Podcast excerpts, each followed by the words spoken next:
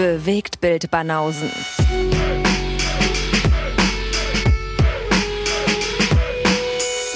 Filme, Kino und Serien, bis ihr kotzt. Günaydin, Günaydin. Ja, guten Abend. Heute, heute türkische Gast. Türkische Gast heute. der, türkische Gast, der kein Türkisch spricht. Nee, der kein Türkisch spricht. Der ist Mhm. deutscher als wir beide zusammen, glaube ich.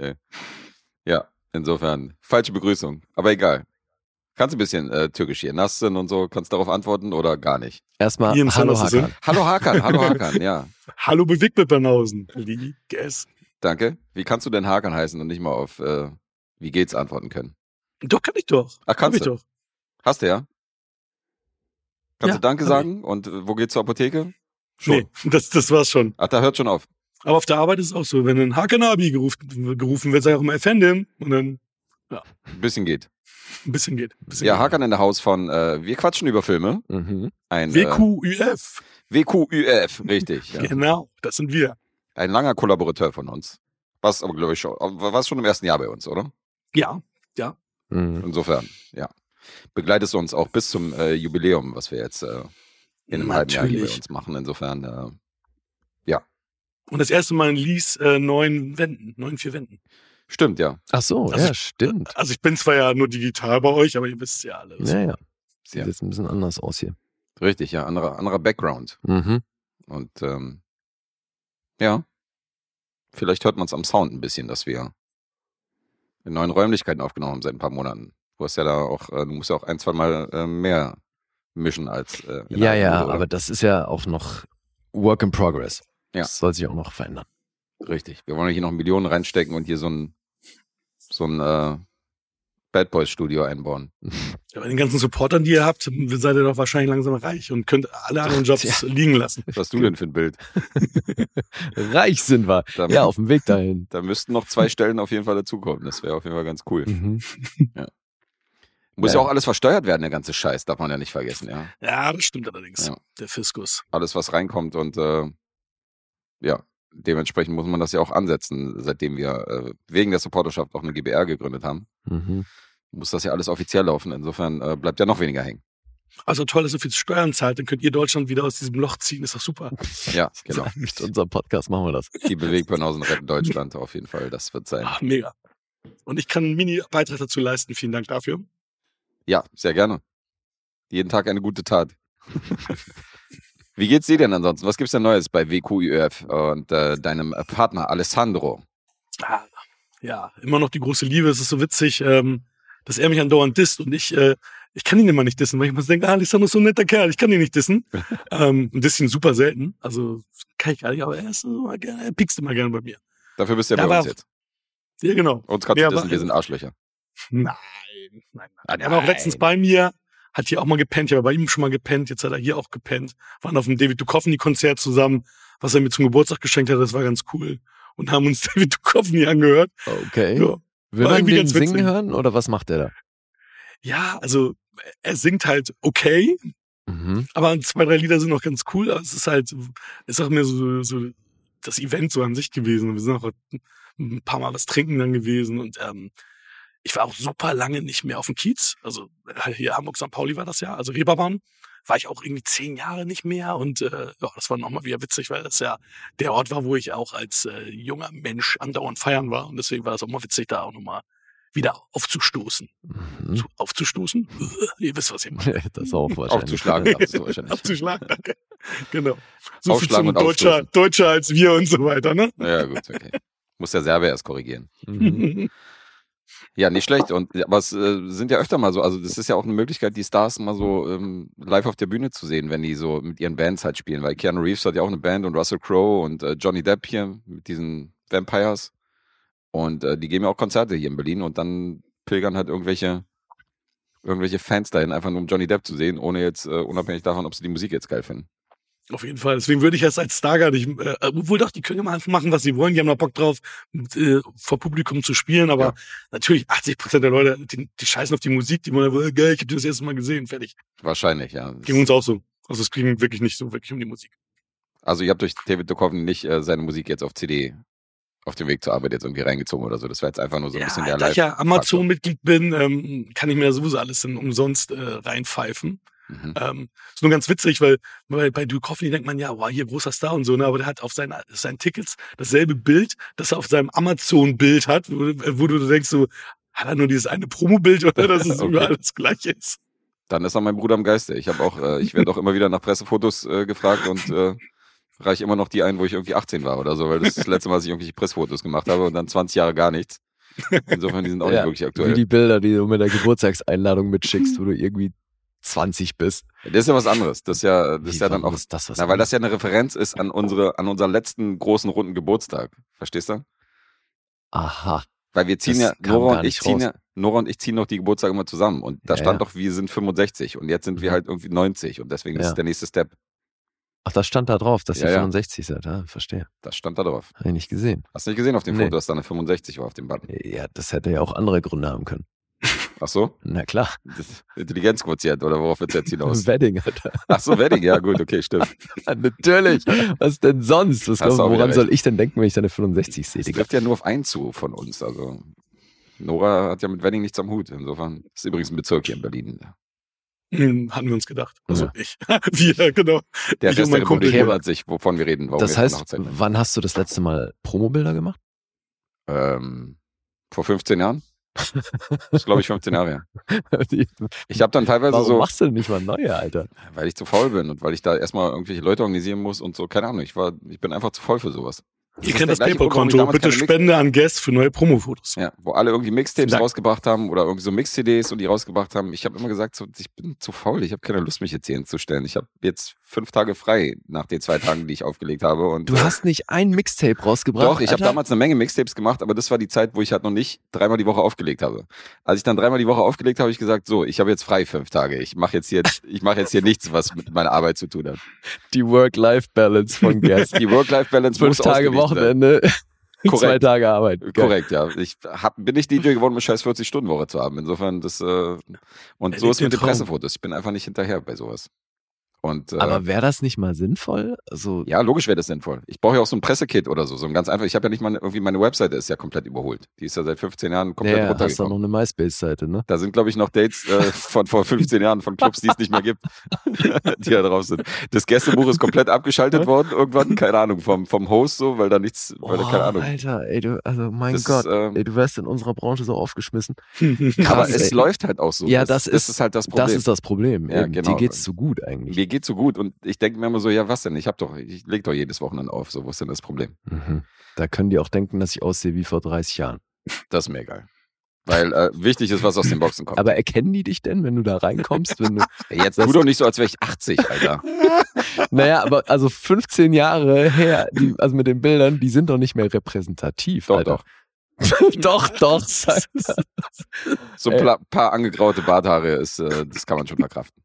Mhm. Ansonsten, Also in meiner Branche, wenn du da mit äh, fünf Jahre alten Bildern ankommst, dann wirst du schon schief angeguckt. ja, Moment, aber in deiner Branche geht's ja auch wirklich darum, dass sie dich nach der Optik besetzen und dass sie ein aktuelles Foto von dir brauchen, um zu wissen, wo sie dich einsetzen können. äh, schön wäre es natürlich, wenn das nicht nur so wäre. Also ja, aber es ist ja auch vermehrt, also die Optik ist jetzt nicht nur ausschlaggebend. Also sollte es halt so aussehen wie dein Bild, das hilft halt. naja, das ist es halt. Also wenn Ja, die jetzt, wenn die jetzt halt einen nicht bringen. Familien, wenn die jetzt einen vierfachen Familienvater suchen und du hast dann ein Bild von vor 20 Jahren drin, Ja, ist es, glaube ich, nicht ganz so produktiv wie ein DJ, der jetzt, keine Ahnung, der jetzt vielleicht ein bisschen anders aussieht, aber trotzdem noch Skills hat und genauso auflegt wie damals. Also Wer weiß, ja. Da du keine Mixtapes regelmäßig rausbringst, kann, kann man das auch nur vermuten. das war sowieso äh, nicht meine. Das ist auch so ein Ding so. Wenn mich so bei Hochzeiten Leute fragen, hast du irgendeinen Mix oder so, oder kannst du uns da irgendwas zusammenstellen? Da sage ich auch so, äh, nein, Mann, du kriegst keinen Mix so. Also ich habe einen Name. Insofern, ich mache doch jetzt hier keinen Mix. Die müssen dann, die müssen halt irgendwie, die müssen es kaufen. Also ich bin der halt- Guest, der Star-DJ. Ja, ich bin schon längst aus diesem Alter raus, wo ich mich halt irgendwie bewerben muss oder irgendwo, äh, irgendwo anstrengen. Das Naja, muss schon was also- krasses sein. Wenn man deinen Pressefotos glaubt, ja wahrscheinlich nicht. Ich habe ja so einen Zwischen, ich habe so einen Zwischenmove gemacht, wenn die so Fotos von mir wollten. Es gab ja so hochauflösende Fotos, wenn die so Partyfotos geschossen haben beim Auflegen und so. Ach so. Also die kann man ja dann auch immer noch benutzen als insofern und das waren ja dann schon aktuellere. Dann habe ich die Mhm. halt irgendwie eingeschickt. Na gut. Die halt Super. irgendwie auf äh, beim wo, wo Auflegen. jemand in einem dunklen Club mit Blitz irgendwie was geschossen hat. Ja, aber ist jetzt nicht mit, mit einem Handy oder so geschossen. Nee, so, weißt du, klar. So, so ein Selfie, das, sondern ja, das geht schon. Das sind ja wirklich keine Pressebilder. Ja, aber die hat man dann auch benutzt für irgendwelche, Mhm. für irgendwelche Fotos. So, so. Du Ja. bist da viel zu viel Perf per Perfektionist. Ja, du bist da einfach zu pragmatisch unterwegs. Ich bin zu pragmatisch Ja. und zu faul Das, zugegeben. das ist es wahrscheinlich, ja. ja, ja, das stimmt. Gut. Aber genug von mir. Wir haben ja den Gast. Wie findet ihr mich denn so? genau. Nicht über die Webseite. Hoffentlich. Ja, okay. Ich, äh, ja, ist mir dann auch schon ein bisschen unangenehm, wenn die Leute dann, keine Ahnung, ich war neulich auf so, ich habe auf so einen 60. Geburtstag aufgelegt von so einem recht reichen Typen, der Mhm. auch hier so ein Museum hat unter den Linden und so, also so eine Ausstellung. Und der hat dann natürlich auch die Webseite abgecheckt, wo ich dann denke, ja, das ist nicht, das ist, das kannst du nicht machen. Das ist Mhm. nicht repräsentativ, das ist nicht gut. Und äh, Hast du da noch so eine AOL-Adresse als E-Mail-Adresse hinterlegt? oder? sozusagen, ja, da, da sind halt wirklich Fotos, wo ich halt irgendwie 20 war und so Fotos gemacht habe mit, äh, mit irgendwelchen Rappern oder mit Steven Seagal, die Hakan schon irgendwie alle recherchiert hat im Netz. Ja, Da war ich, mega, halt, da war ich halt Anfang 20 und so. Und das ist halt schon das ist ein Mhm. Weilchen her. Ja. Aber egal. Egal. Ja. Heute soll es um Filme gehen. Und um Hakan. Oh um ja, Hakan. Und Gast vielleicht um. Serien. Mal gucken. Vielleicht um Serien, ja, genau, weil äh, haben wir ja schon Hm. gesagt, wo die Reise hingeht. Vielleicht können wir noch mal erwähnen, als äh, drittletzte Episode in diesem Monat, ihr habt noch den Januar Zeit, ähm, auf Patreon und Steady äh, die Banausen zu supporten. Weil ähm, wir werden nicht mehr die vergangenen Episoden komplett anbieten für jenige, die das 10-Euro-Paket kaufen mit den Sonderepisoden, sondern das wird ein separates Paket werden ab Februar. Insofern habt ihr nur noch jetzt im Januar Zeit, auf sämtliche Episoden zuzugreifen. Alles, was danach kommt, an Supporterschaft. Äh, die kriegen dann nur noch die aktuellen Episoden zu hören, die zukünftig erscheinen. Mit der Laden dicht gemacht. Der Laden wird dicht gemacht. Wir haben jetzt wirklich 190 Episoden produziert.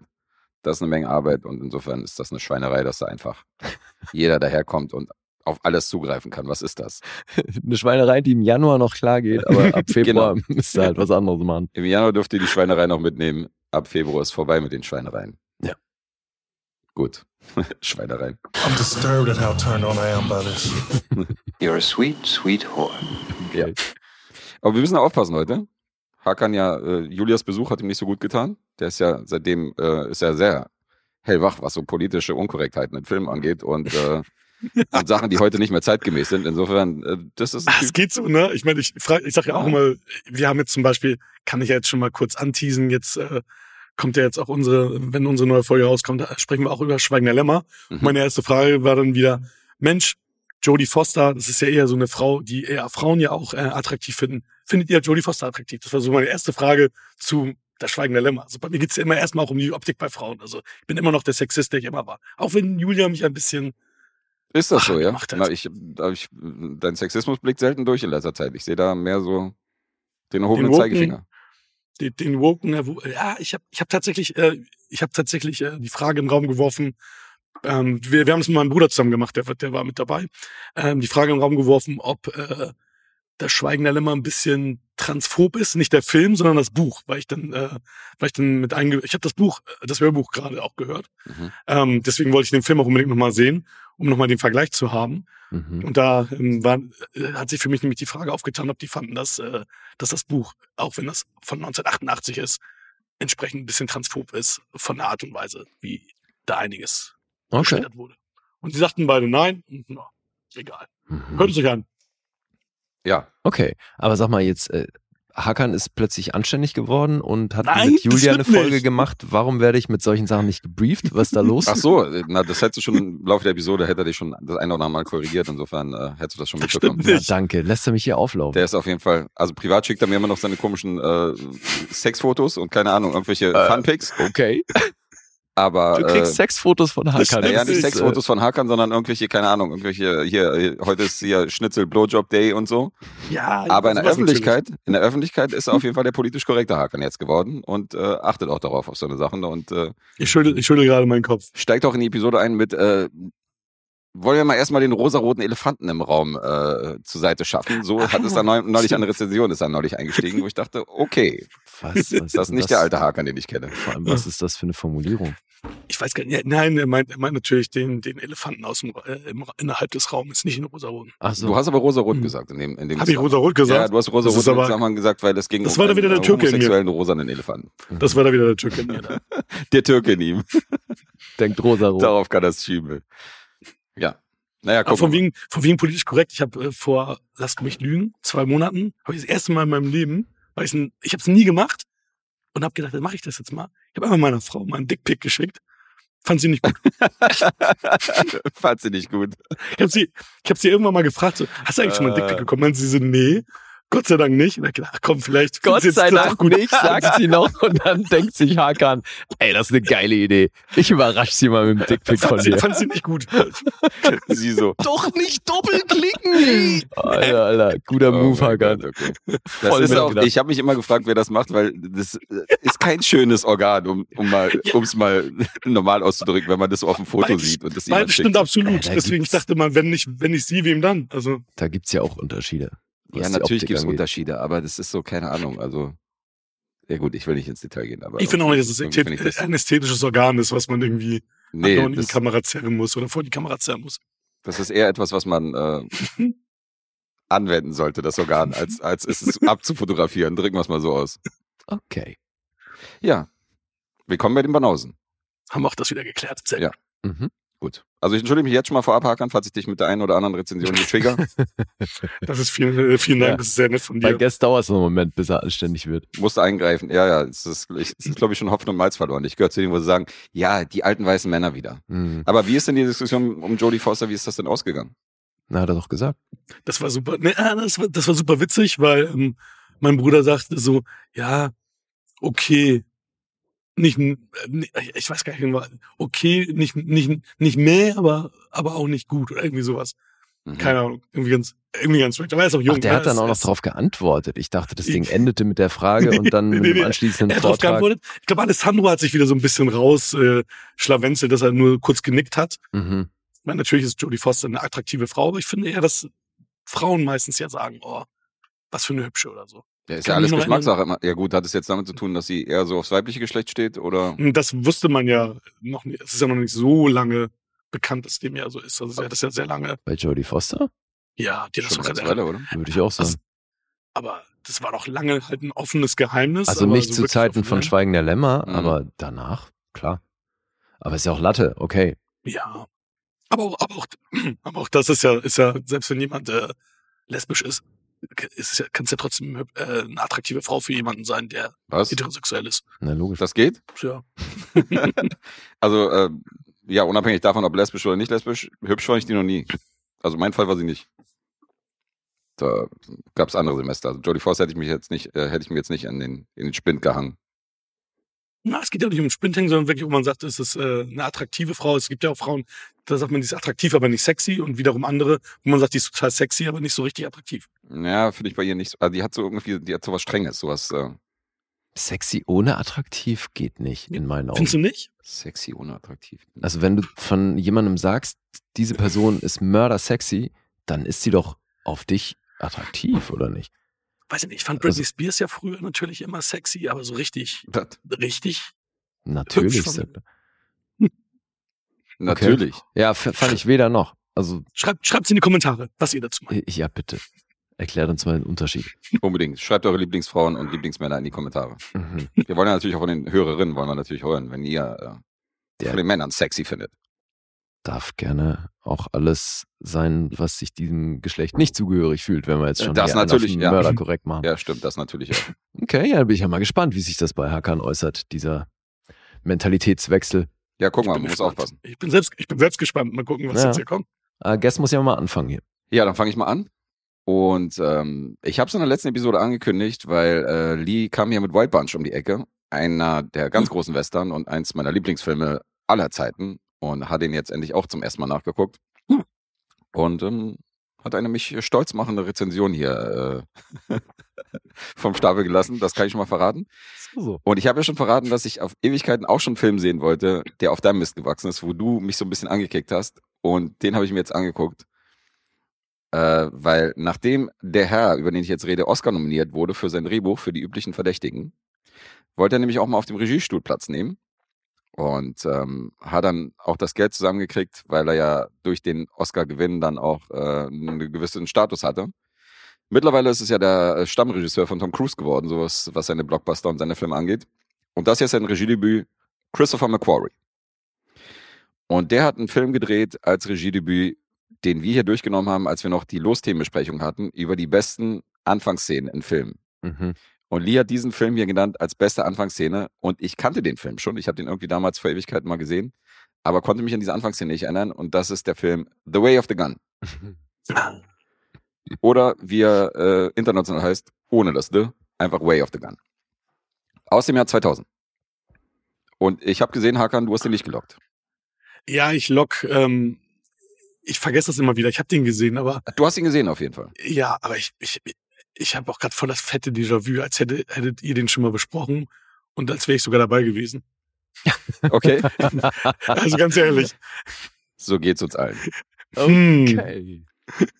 Also der Film steigt ein, indem er unsere Hauptfiguren einführt. Das sind zwei Kleinkriminelle, Parker und Longbow, gespielt von Ryan Philippi und äh, Benicio del Toro. Diese beiden Namen übrigens einer von vielen Hints auf andere Filme. Das sind nämlich die bürgerlichen Namen von Butch Cassidy und Sundance Kid.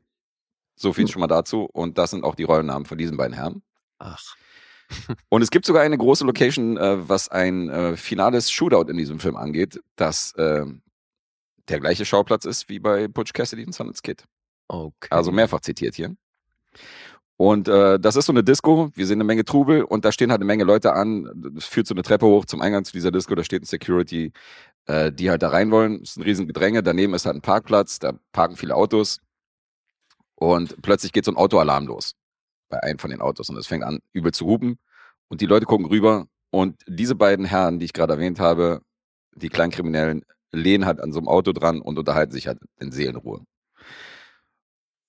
Und dann fangen die Leute an zu schreien und sagen, die sollen da von dem Auto weg. Und da ist halt so ein Pärchen bei, denen gehört das Auto offensichtlich. Und die fangen an, richtig laut zu krakeelen und richtig laut zu werden. Sagen so, get the fuck out of there und so hin und her und nimm deinen Arsch von unserem Auto. Und, und besonders laut ist sie. Und sie macht halt ihren Freund an und sagt so, do something, do something, so von wegen so, ja, zeig's den mal. Und er so, ja, und er so, nimm mal meinen Arsch da runter, die, die bewegen sich, aber die reagieren überhaupt nicht auf die Leute, die darüber schreien, sondern die unterhalten sich da ganz normal weiter. Und dann fängt er an, seine Jacke auszuziehen, geht raus aus dieser Schlange und dieses Pärchen ähm, tritt dann irgendwie, äh, geht dann los, um unseren beiden Kandidaten da auf die Fresse zu hauen. Und äh, die Olle ist übelst am Rumschreien. Also wirklich, beschimpft die beiden und sagt, ja, my, my boyfriend will fuck you up und so hin und her und äh, what you gonna do now, you pussies, you pussies und so hin und her, beleidigt die und schreit die übelst an. Und ähm, der eine von denen, gespielt von Ryan Philippi, Parker, steht dann auch vor diesem Auto, geht auf die beiden zu und du denkst jetzt, okay, es gibt jetzt eine übelste Schlägerei zwischen diesen beiden. Aber er ignoriert den Typen, schiebt den kurz zur Seite und haut dem Mädel halt voll auf die Fresse. haut ihr halt voll ins Gesicht zwei, dreimal und sie kippt halt um, blutet komplett, schreit. Sarah Silverman übrigens in dieser kleinen Rolle, falls du dich daran nicht mehr erinnerst. Ähm, Gar nicht.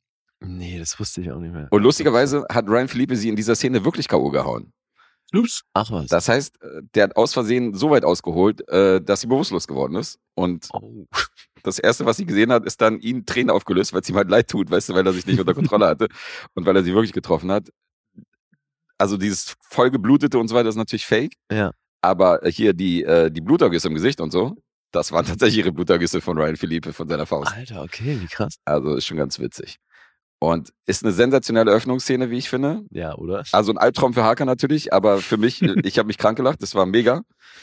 Und äh, die Meute dort tritt dann natürlich dann diese beiden Kleinkriminellen irgendwie komplett zusammen, weil die sich dann zusammenrotten und dann auf diese beiden losgehen und irgendwann wird das Ganze von der Polizei gesprengt. Das ist erstmal die Öffnungsszene, diese beiden. Also das die ganze Charakterstudie, die wir brauchen. Mehr kriegen wir auch nicht. Wir wissen nicht, wo die herkommen. Mhm. Wir wissen nicht die Backgrounds von denen und, äh, und so weiter und so fort. Das ist erstmal eine sensationelle Öffnungsszene. Und äh, ich kann schon mal vorweggreifen, der restliche Film hält dem nicht stand, was Mhm. diesen, was diesen Opening angeht, weil der restliche Film ist eigentlich, äh, kommt nicht ran an diese sensationelle äh, Opening-Szene, wo ich auch weiß dabei halt auch kaum noch was. Weiß auch kaum noch vom was. Rest des Films, ja. Ja, gut. Vielleicht kann ich das ein bisschen auffrischen. Ähm, die zwei Gangster brauchen nämlich Cash und ziehen dann weiter, um Samen zu spenden. Und gehen dann in so eine Samenspendeklinik oder wie das immer heißt, sitzen da im Warteraum und bekommen dann so ein Gespräch mit, dass ein Millionär hier nämlich äh, eine Leihmutter täglich äh, herschickt. Die kriegt nämlich eine Million dafür, dass sie sein Baby austrägt, weil er und seine junge Freundin können nämlich kein Baby austragen. Und warum muss sie dann jeden Tag zur Samenbank? Ärztliche Kontrolle, dies und das. Also es ist nicht nur eine Samenbank, sondern so, okay. logischerweise machen die auch sowas. Mhm. Und äh, das bekommen unsere Kriminellen mit und die bekommen auch mit, dass sie eine Million dafür bekommt. Und deswegen wissen die, das ist ein reicher Herr, der dahinter steckt. Und dieser Millionär wird gespielt von Scott Wilson. Den kennen alle als Herschel aus Walking Dead, Spätkarriere gemacht. Aber hat auch, äh, habe ich auch in anderen Filmen schon gesehen. In Cold Blood zum Beispiel ist ein Film, äh, kaltblütig, Ja, Mann. wo er in jungen Jahren auch die Hauptrolle spielt. Den haben wir am Lostopf. Das ist zum Beispiel auch ein sehr guter Film. Ach, echt? Ah, siehst du, den wollte ich mal gucken. Kannst du ja. Ja, ja. Und äh, die schwangere, das schwangere Mädchen wird gespielt von Juliette Lewis. Die ist äh, hier sozusagen die weibliche Hauptrolle. Auf Juliette Lewis, beziehungsweise vom Millionär engagiert, sind zwei Bodyguards. Der eine wird gespielt von Nicky Cat, den kennt man auch aus äh, Days and Confused, hat bei Sin City auch eine kleine Rolle. Und der andere ist Tay Diggs, wo ich mich frage, Hm. was macht der eigentlich heutzutage? Der hat ja auch so einen kleinen Hype und äh, Mhm. war ja ein sehr präsentes Gesicht zur, zur Jahrhundertwende, aber so mittlerweile sehe ich den seltener. Ellie McBeal und so habe ich den, glaube ich, zum ersten Mal auch gesichtet. Hast du mal recherchiert, was da? Nee, habe ich nicht geguckt, was so aktuelle Credits angeht. Vielleicht ist er in irgendeiner Serie oder so, die ich nicht verfolge. Aber TDX spielt dann einen von den beiden. Und unsere beiden Gangster entführen dann kurzerhand äh, diese Schwangere, um Lösegeld zu erpressen. Das ist die Story. Die beiden Bodyguards und zwei Cleaner, die dann engagiert werden von einem Millionär. Einer von denen gespielt von James Kahn, auch ein Hochkaräter, also alles so alte Recken. Der andere gespielt von ähm, Jeffrey Lewis, den Vater von Juliette Lewis, den man auch kennt vom Gesicht. Mhm. Und ähm, die und die Bodyguards setzen sich dann praktisch auf die Spur, die beiden kleinen Gangster halt irgendwie zu stellen und ähm, das schwangere Mädchen zu sichern und beziehungsweise zurück nach Hause zu bringen. Weil äh, was man dazu sagen müsste, ist, dass der eine von den Bodyguards sie in Sicherheit bringen wollte und sie in den Fahrstuhl geschickt hat und gesagt hat, geh oben ins Dachgeschoss und schließ dich da ein.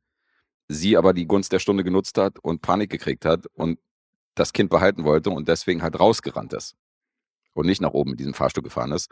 Und dann ist sie halt diesen beiden Gangstern in die Arme gefallen und so ist das ganze Dilemma eigentlich erst losgetreten worden.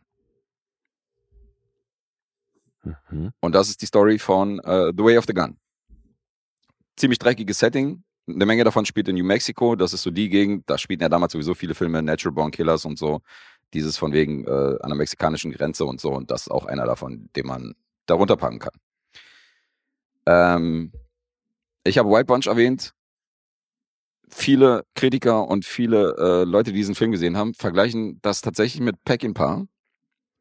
Weil ähm, erstens haben wir zwei Anti-Helden im Vordergrund, die Okay. selber auf jeden Fall alles andere als eine reine Weste haben, weil du siehst, wenn die sich irgendwo freischießen, siehst du zum Beispiel auch, dass irgendwelche Zivilisten äh, getroffen werden von einer Mhm. Kugel und äh, die halten halt auch nicht äh, hinterm Berg da irgendwelche Zivilisten dazu bedrohen oder äh, auf Kollateralschäden scheißen die auch. Die haben halt keinen Background, die wurden nicht irgendwie sympathisch eingeführt.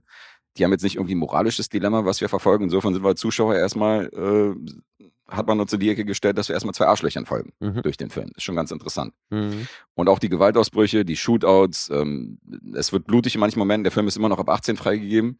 Es gibt eine Folterszene, wo einer halt an Stacheldraht an den Händen halt irgendwie fixiert wird und an den Füßen und dann irgendwie so in die Breite gezogen wird. Oh, schön. Und äh, das sind alles so Momente, die äh, gehen gut ab. Aber Das ist ein ähm, interessanter Vergleich, vor allem jetzt, wo wir den gerade hatten. ja, ja, total. Und gerade auch diese Shootouts und so in, in, so, einem- in so einem Bordell, weißt du, was so an so ein Western-Szenario angeht. Mhm. Also es äh, erinnert schon ein bisschen an Pachybar, kann man nicht anders sagen. Hm. Äh, es gibt am Ende dann auch ein, wenn es dann um diese Entbindung dieses Babys gibt, gibt halt wirklich einen Kaiserschnitt, eine Kaiserschnittszene, wo sie halt irgendwie das Baby per Kaiserschnitt zur Welt gebracht wird von einem Arzt, während halt um sie rum halt äh, eine Riesenschießerei stattfindet. Ah, Ähm, ja, okay, ich erinnere mich. Das ist schon ein Moment, den man sich, äh, den man sich merken könnte. Mhm. Aber irgendwie ist der auch nicht so richtig besonders. Mhm. Also der schafft es nicht, über zwei Stunden dich da komplett zu fesseln. Der hat seine Momente, der hat ein paar gute Shootouts, der hat ein paar gute Action-Szenen.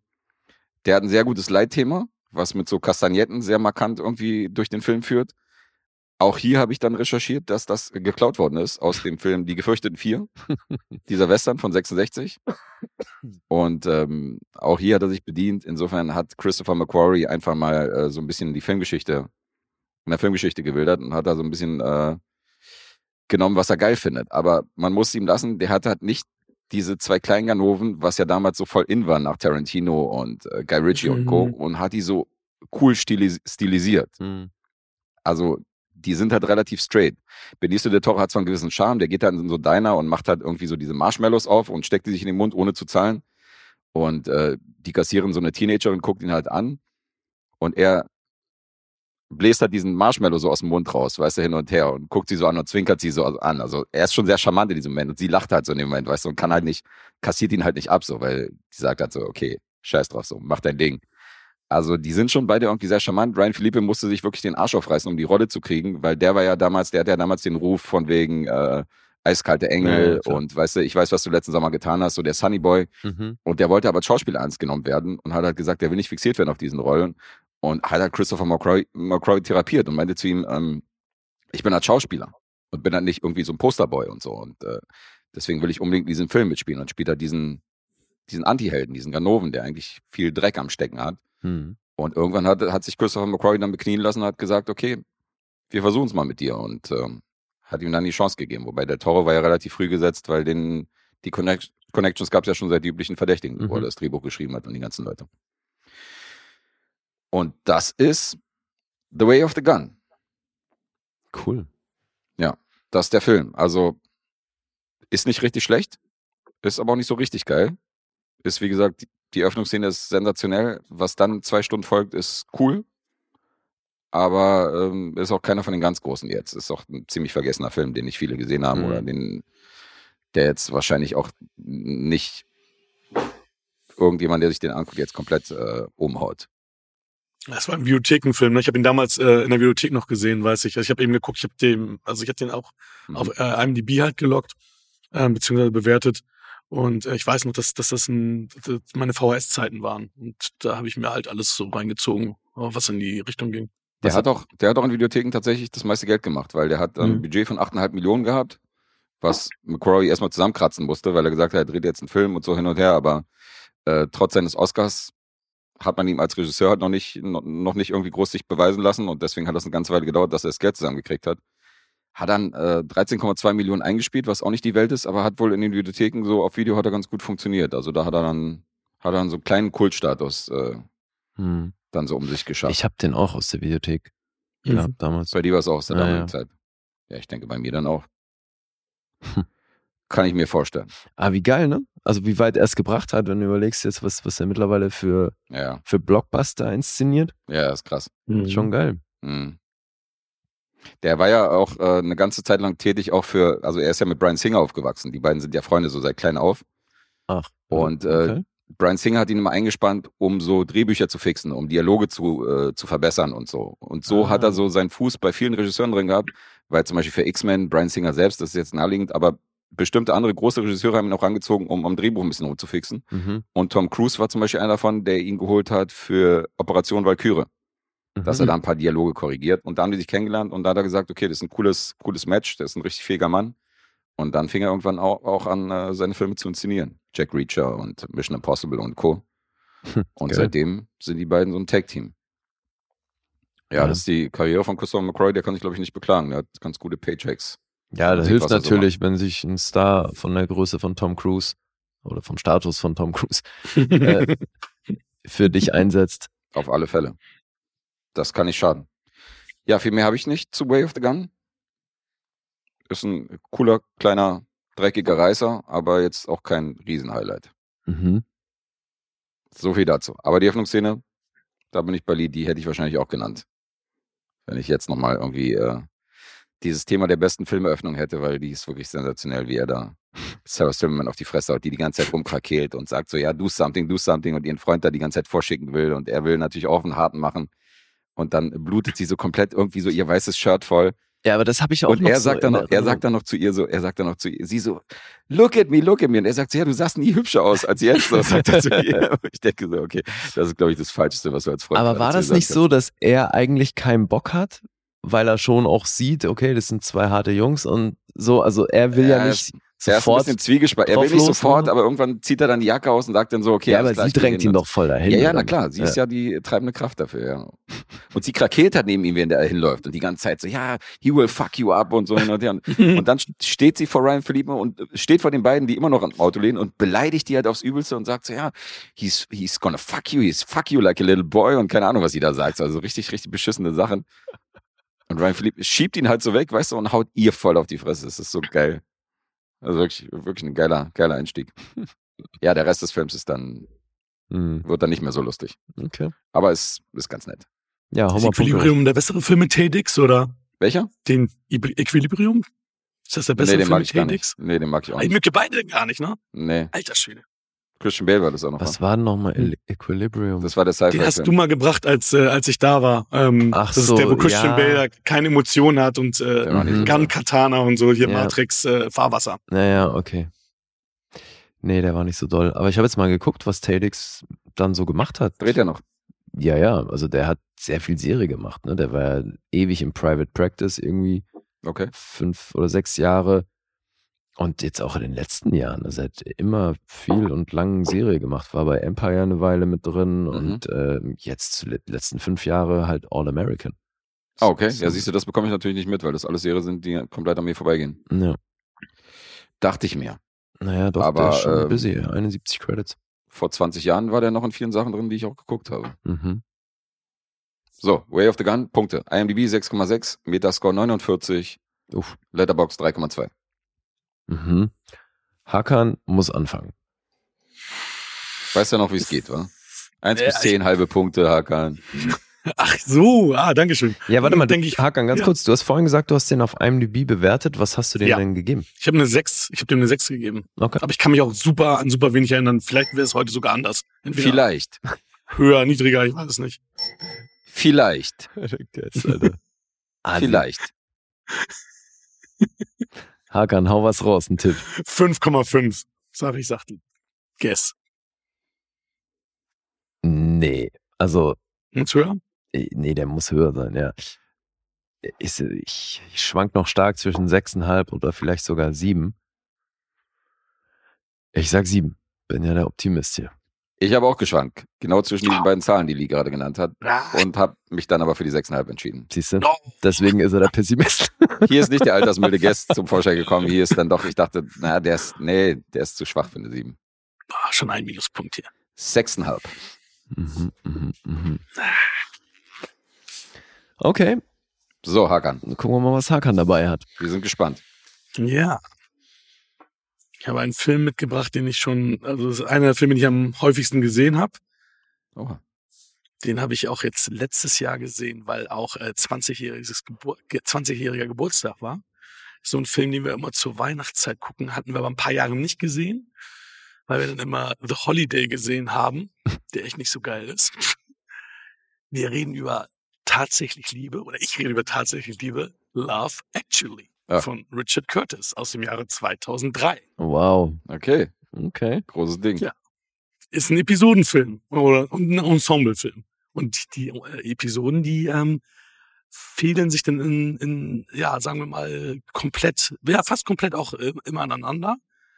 Wir haben verschiedene Protagonisten, wir haben verschiedene Stories. Deswegen habe ich mir, ich musste mir jetzt mal die Storylines aufschreiben, damit ich das überhaupt chronologisch, was heißt chronologisch? Weil es ist, wie gesagt, es ist so, dass die Episoden sich ja natürlich immer, ähm, ja, abwechseln und, und eben äh, nicht äh, chronologisch am Stück sind, sondern dass immer wieder hin und, hin und her gesprungen wird.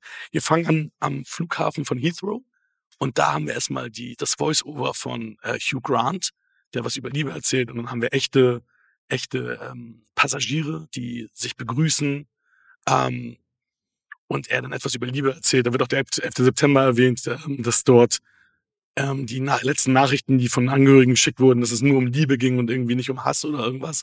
Und dann halt das Thema dann Love is all around.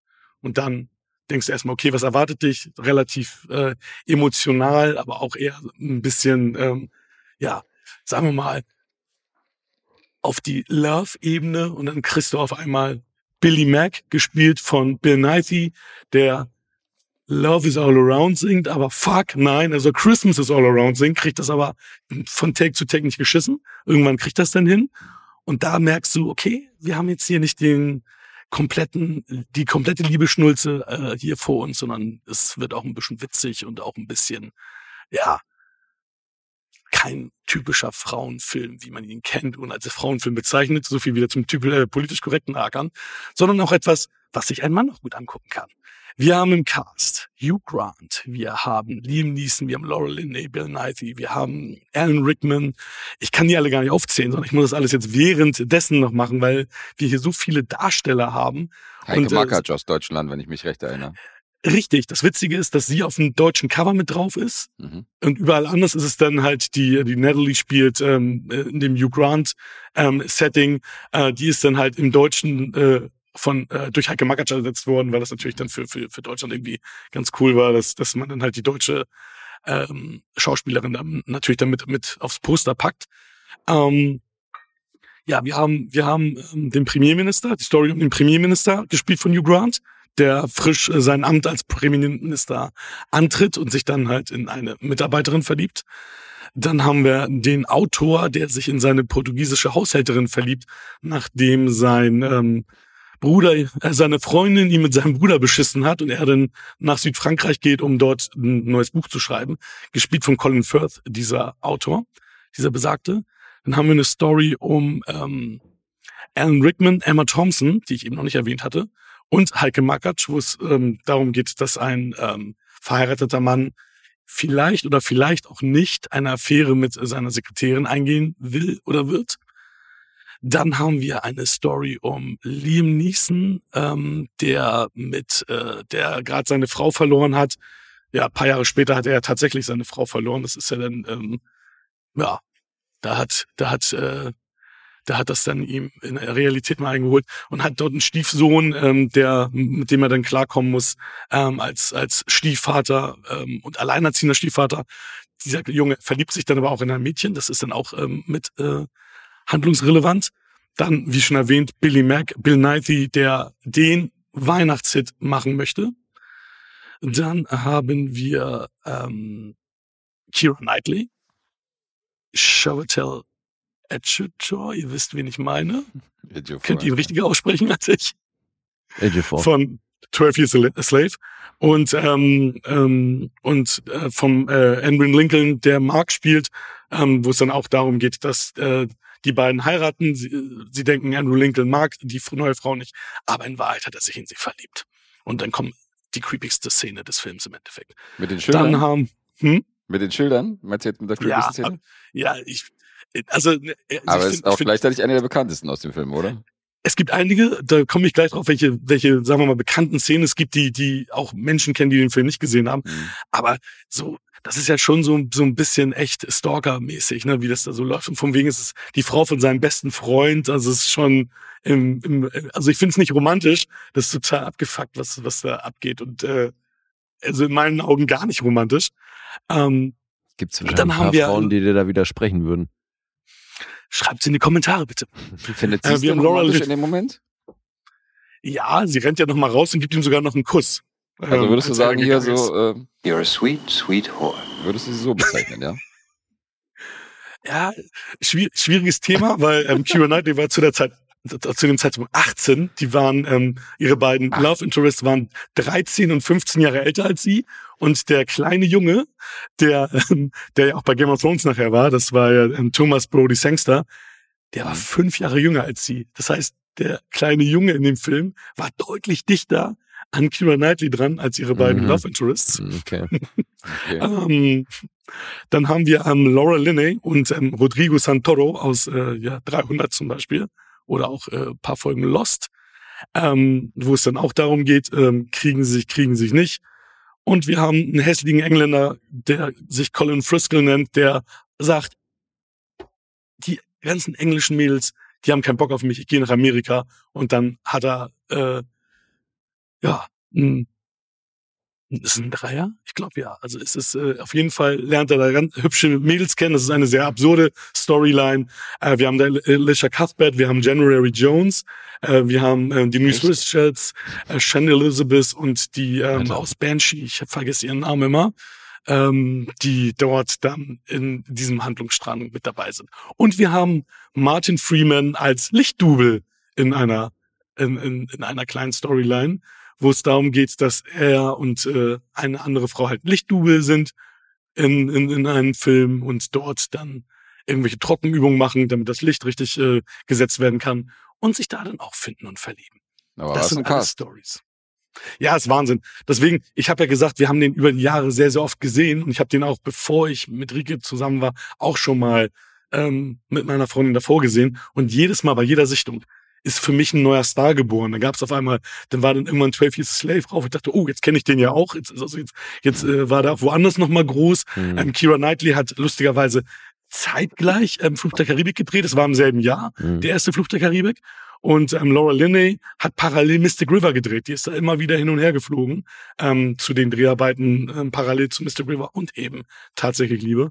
Und ähm, ja, gefühlt war es wirklich so, dass jedes Jahr noch ein neuer Schauspieler dazu kam, wo ich dachte, hey, das ist jetzt ein Star. Und Ich weiß genau, Sherlock du rauskam, meinst, Freeman, Weil bei mir ist es Ewigkeiten her, dass ich den gesehen habe und irgendeiner Mhm. hat dann dieses Bild gepostet, wo er halt dieses Schild hoch, hochhält hier, Mhm. Andrew Lincoln. Ach, und dann kanntest du ihn Mhm. erst durch Walking Und Dead. ich, genau, und ich so, Mhm. Alter, was? Das ist hier, das ist Rick Rick Grimes. Grimes. aus Walking Dead. Ist das der vor der Tür steht und so? Und hab das natürlich damals überhaupt nicht, äh, wie gesagt, richtig. hab nicht, als ich Walking Dead gesehen habe, gedacht, okay, das ist der Typ, der bei tatsächlich Liebe mitspielt, sondern hab dann irgendwann durch das Bild, habe ich dann äh, rekapituliert und dachte so, krass, wie krass, das, der war das.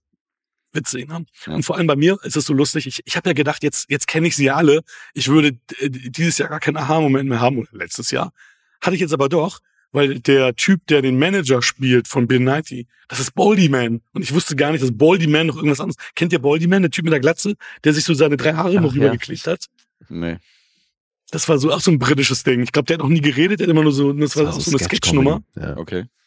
Also so ein bisschen Benny Hill Show mäßig. Mhm. Und das ist er nämlich. Und dann sage ich, okay, Okay. jedes Jahr wird ein neuer Schauspieler irgendwie äh, bekannter durch diesen, äh, den, den ich durch diesen Film kannte. Mhm. Sehr strange. Sehr strange. Ja, wie gesagt, also das gibt ein paar Klischeegeschichten, es gibt ein paar Sachen, die äh, witzig sind, es gibt ein paar Sachen, die traurig sind, es gibt Sachen, die positiv enden, es gibt Sachen, die negativ enden, ähm, es gibt Dinge, wo so ein kleiner Hoffnungsschimmer noch ist. Und ähm, das finde ich so cool an dem Film. Das ist halt, ähm, ja, die Mischung, die es macht. Und wen ich ja zu der Zeit eigentlich gar nicht mochte, also in, in seinen Rollen war ja ähm, Hugh Grant, den ich ja mittlerweile liebe. Also ich finde den alten Hugh Grant so mega geil durch seine ganzen Guy Ritchie-Dinger, äh, Dungeons and Dragons, äh, seine ganzen, sagen wir mal, jetzt Rollen. Finde ich mega cool. Deswegen war es auch das erste Mal, dass ich den Film mit einem Hugh Grant gesehen habe, den ich richtig geil finde. Und äh, ja, habe ihm jetzt auch sein, seine Junghaftigkeit damals in Anführungsstrichen verziehen und fand ihn jetzt in dem Film auch relativ cool.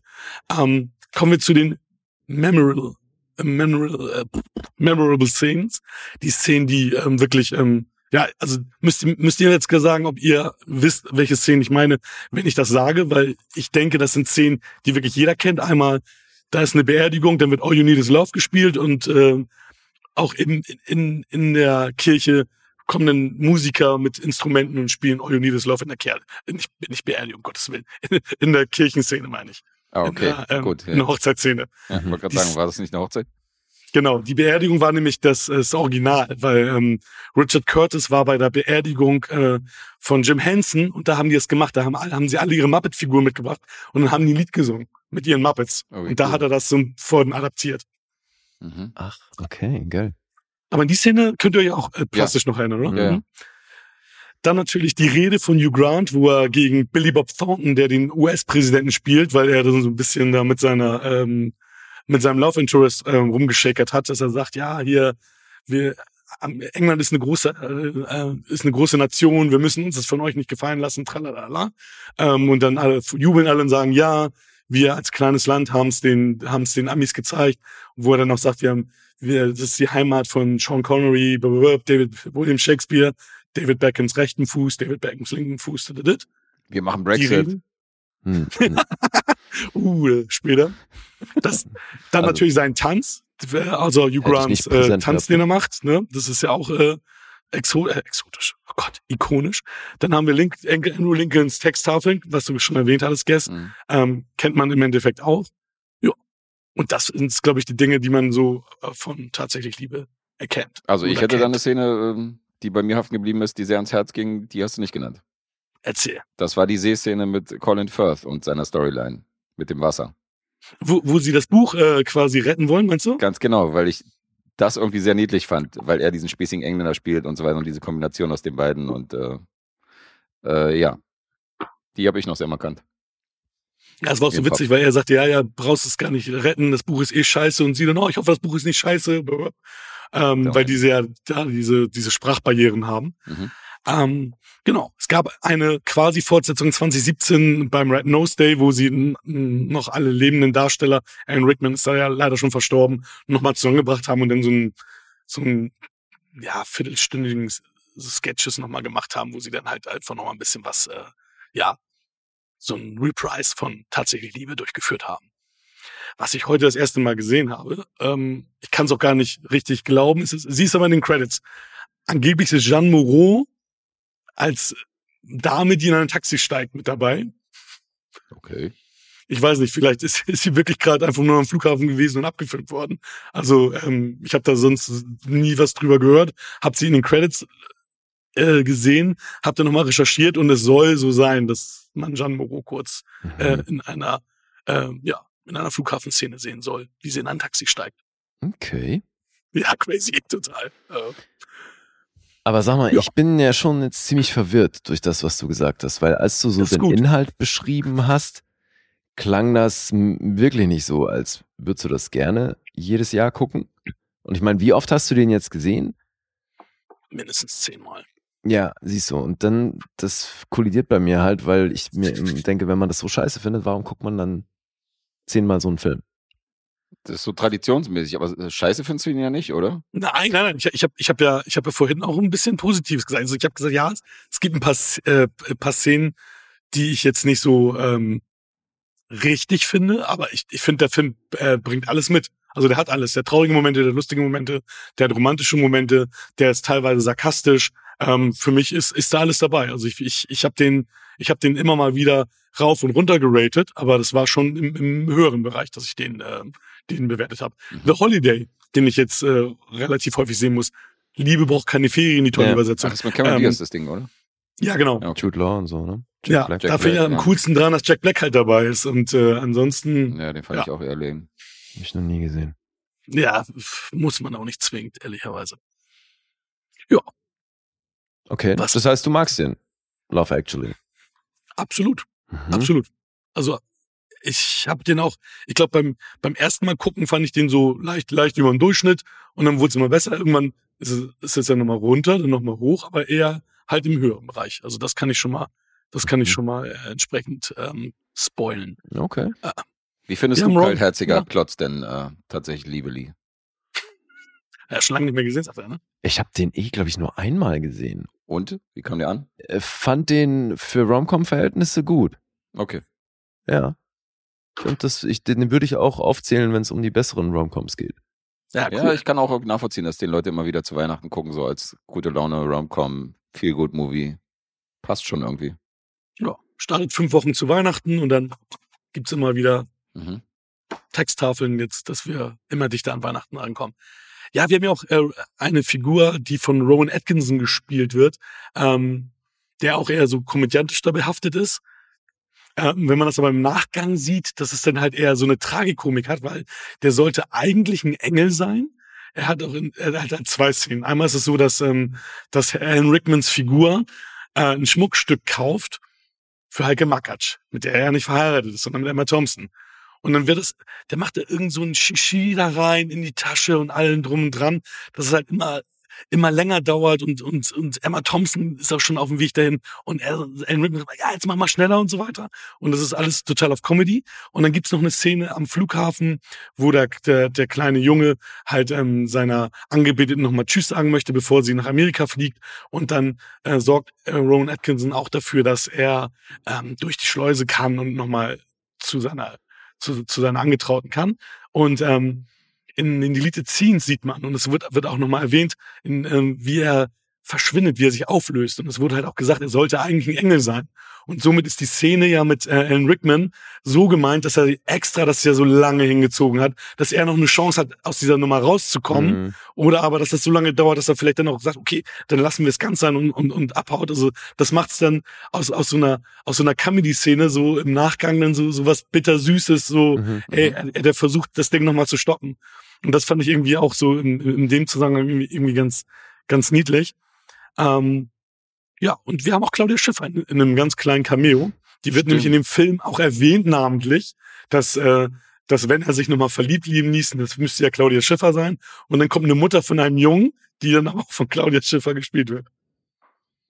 Und Mhm. das fand ich jetzt auch ein bisschen unpassend, wie ich gedacht, ey, seine Frau ist gerade gestorben und er fängt schon jetzt mit den nächsten Shaky Dagies an, weil das ist ja dann spätestens oder ja, spätestens sechs Wochen, fünf, sechs Wochen nach der äh, Beerdigung, dass er dann schon wieder ein bisschen shaky unterwegs ist. Auch da wieder, no offense, jeder wie er mag und äh, ne, der eine trauert ein Jahr, der andere eben nicht. Muss immer nach vorne blicken, ja. Naja, ja. sind wir je, wieder. je nachdem, ne? Ganz, ganz genau. Trauern und so. Naja. Mhm.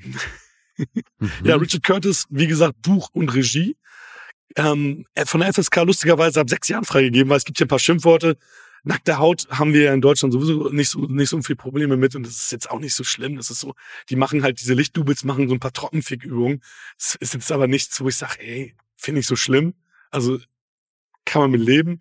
Ähm, und, und wie gesagt, ein paar Ausdrücke werden, werden in den Mund genommen. Also Zwölfer hätte es aber auch getan, sagen wir mal so. Mhm. Ähm, zwei Stunden 15 geht der Spaß.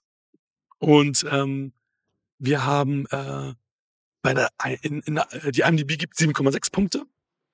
Metascore ist bei 55 Prozent und 3,4 gibt's bei Letterboxd.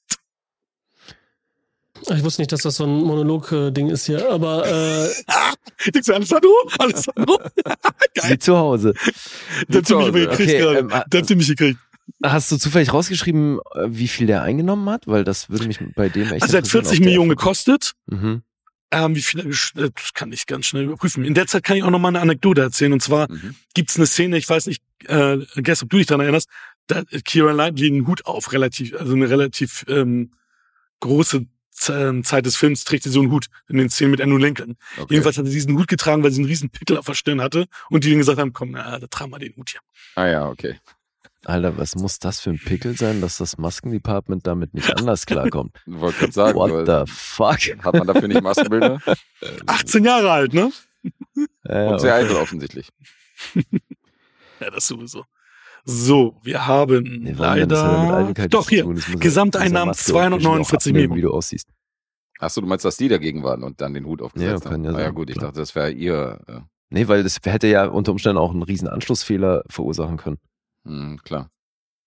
Aber ja, also was heißt riesen Anschlussfehler mit einem Pickel, aber gut. Man hätte hier auch für den Rest des Films auch den Pickel einfach nur mal so raufretuschieren können. Oder raufmachen können. Ja. Damit es keine Anschlussfehler Aber gibt. was das wieder kostet, das definitiv kostet mehr als mal kurz ein Hut.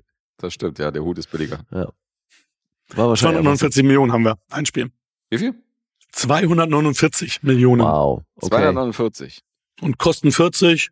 Hat sich gelohnt, die Chose. Und gerade für eine britische Produktion ist es dann wahrscheinlich auch gut, ne? Ey, und vor allem, da willst du ja gar nicht wissen, was hier DVD-Verkäufe und sowas Ja, angeht, ja. was Ja, ja, die mit absolut. denen gemacht haben. Alter, Den haben Alter. viele im Regal zu stehen, ja. Ja. ja, weil das ist ja wirklich, gerade wenn es um solche Themen geht, wie Weihnachten, Romantik, bla, Romcoms, dann greifen ja früher oder später alle auf diesen Film zurück. Ja, das sind so schon Leute, die so 15 DVDs zu Hause haben, haben ja, tatsächlich lieber auch dabei. dabei. Genau. Das ist einer von denen. Für Romantik haben wir den, für Action haben wir den und wenn es Genau. spannend werden soll, haben wir noch den. Fluch der Karibik und so ist natürlich auch dabei. ja, definitiv. Aber ähm, auch einer von denen, die ich mochte. Es gibt ja so ein paar Schnulzen, gerade so End 90er, Anfang 2000er, die ich, äh, die ich sehr mochte und die, die mein Herz berührt haben. Und äh, tatsächlich Liebe gehörte auch zu denen. Ich fand den gut. Ich fand den schön. Romantik ist. Romantik ist, ja. PS, ich liebe dich, mochte ich tatsächlich auch. Und äh, Stadt der Engel und so eine Filme. Also so richtig so, wo andere Jungs sagen, nee, Digga, Wie viele Punkte gab es denn für Love Actually? von mir acht. Mhm. Da wäre ich. Ich äh, habe den lang nicht gesehen, aber ich weiß, dass ich den damals schon ganz toll fand. Okay. Ob es da die Klingel diesmal geben würde? Schauen wir mal, wenn du jetzt sagst, es, sch- es schwankte bei dir, ist es ja Mhm. auch nicht so leicht, so wo du gerade stehst. Also Ja, Jahr absolut. zu Jahr. Kann ich, kann ich nachvollziehen. Mhm. Kann ich nachvollziehen. Wer muss denn anfangen? Ne, ich natürlich. Lee natürlich. Äh, siebenhalb. Ähm, da tendiere ich eher in die höhere Richtung. Und zwar schwanke ich zwischen 8 und 8,5. Äh, Ich sag eine 8. Eight it is. Ey, das ist. Klingeling. Ja, stimmt. Für uns beide dann eine 8. Wo wärst du, Lee? Kannst du es noch sagen oder ist es zu lange her? Höchstens bei siebenhalb. Höchstens 7,5, aber immerhin. Äh, Das ist aber das nach einer Einmalsichtung von vor, weiß nicht wie vielen Jahren, das ist eine sehr mutige Bewertung, Alter. Egal, ich trage dich jetzt mit 7,5 in die Tabelle ein, damit die Supporter, die dazukommen und Supporterinnen sehen, guck mal, der Lee hier, romantischen Film, ihm 7,5, los? so, ey? da geht Siebenhalb ja Für was. Love Actually. Hatte sie noch alle? Er hat Herz, er hat Herz. Genau. Schaut her, schaut her. Mhm. Kommt Familie, kommt um den Laptop herum. Ja, genau. So sieht's aus. Mhm. Ja, schön. Haben wir ein bisschen Weihnachtscontent hier reingebracht Ende Januar. Großartig. Danke, Hakan. Cooler, Mhm, mhm. cooler Pick. Danke euch. Sehr gerne. Alright. So, äh, habt ihr Lust, mal ein paar Minuten ohne mich zu überbrücken? Oder? Jetzt, wo du dran wärst. das ist auf jeden Fall sehr gut Ist getimt. mir auf jeden Fall auch ist mir gerade aufgefallen. Ja, vielleicht will der Hacker noch einen Schwank aus seinem Leben erzählen. Nachdem ich konnte ja nicht erahnen, dass er den kompletten Film nacherzählt, Alter. Welchen Film? Ach, jetzt gerade? In Love Actually. Nee, Ich glaube, da hat er. Und hier ist noch eine Szene. Und hast du die Story und so das schon gehört? Und in der Ich habe Szene noch drei, vier Sachen weggelassen, auf. die ich noch reinbringen wollte, aber ich gedacht, oh, jetzt reicht's ja langsam. Ach so, nee, dann, ihr siehst du, dann erzähl doch mal noch. Du hast jetzt noch ein paar Ich kann. Witz, ich kann Witz erzählen. Immer wenn, wenn Alessandro was macht, dann versuche ich einen Witz zu erzählen. Wir überbrücken das. Und vor allen Dingen, ich meine, Alessandro lässt ja die Leute komplett alleine und dann hast du einfach nur so ein leeres Bild. Weißt du, wenn er irgendwie aufsteht und abhaut, jetzt sind wir immer noch, immerhin noch zu zweit, die, äh, Absolut. die ein bisschen die Zeit überbrücken müssen. Ist der Genau. Witz genauso falsch erzählt wie der letzte, den du erzählt hast, mit dem Ober und dem Gazpacho? Weil Ja, ich glaube schon. da habe ich nämlich mal, da habe ich nämlich Protest eingelegt, habe Alessandro sofort eine Sprachnachricht geschickt und meinte, so, so geht der nicht, der geht so. Ich weiß, Alessandro, Alessandro hat ja auch ähm, bei uns eine Sprach, äh, einen Witz von dir eingespielt, wo ich deine Stimme zuerst gar nicht erkannt hatte. Hat er mir jetzt- vergessen. Ich habe während der Episode gemerkt, dass du nicht äh, mitkriegst, dass ich das bin, der diesen Witz erzählt hat. Und äh, Nee, aber ich, also so null. das ist schon Witzig. witzig. Ja, dann versuch's mal nochmal, komm. Aber das, aber das, das spricht ja für deinen Akzent, den du dann da gefaked hast. Im Ich, Endeffekt. ja, ich weiß auch gar nicht, warum ich den, aber ich habe dem Typen in dem Auto auch einen Akzent gegeben. Nicht nur dem, äh, dem Jetzt Grenzbeamten. beiden, den Polizisten und Genau, und der Typ am. Auto hat auch irgendwie einen Akzent, aber gut, kann ja auch ein, Aus, kann ja auch ein Ausländer sein, der in dem Auto da sitzt. Und ich frage mich gerade, warum du Alessandro eine Sprachnachricht schickst, dass mein Witz falsch war und es nicht mir persönlich schickst, äh, der es doch falsch gemacht hat. Hätte ich auch mal können. Hättest du auch äh, weiterleiten können. Hätte ich auch mal können. Aber ich bin mit Alessandro auch in regen Kontakt. Der schickt mir jeden Tag irgendwie Sprachnachrichten, deswegen habe ich darauf reagiert, habe gesagt, der Witz war falsch. Perfekt. Na, kommen wir schnell zum Witz, weil Lee ist schon wieder da. Ja, schnell. Da kommt ein, kommt ein junger Mann an die Tür, ähm, klopft und äh, sagt, Hallo, mein Name ist Umberto. Ich bin hier, um Ihre Tochter zu ficken. Um was? Umberto! Auch wieder falsch erzählt. Was? Du musst es mehr betonen, Mann. Gess hat den hier nämlich auch schon mal erzählt. Ja. Um was? Umberto. Entschuldigung. Also, äh, das ist wie mit dem Gazpacho. Du sagst so, ja, ist doch scheißegal, wie der heißt.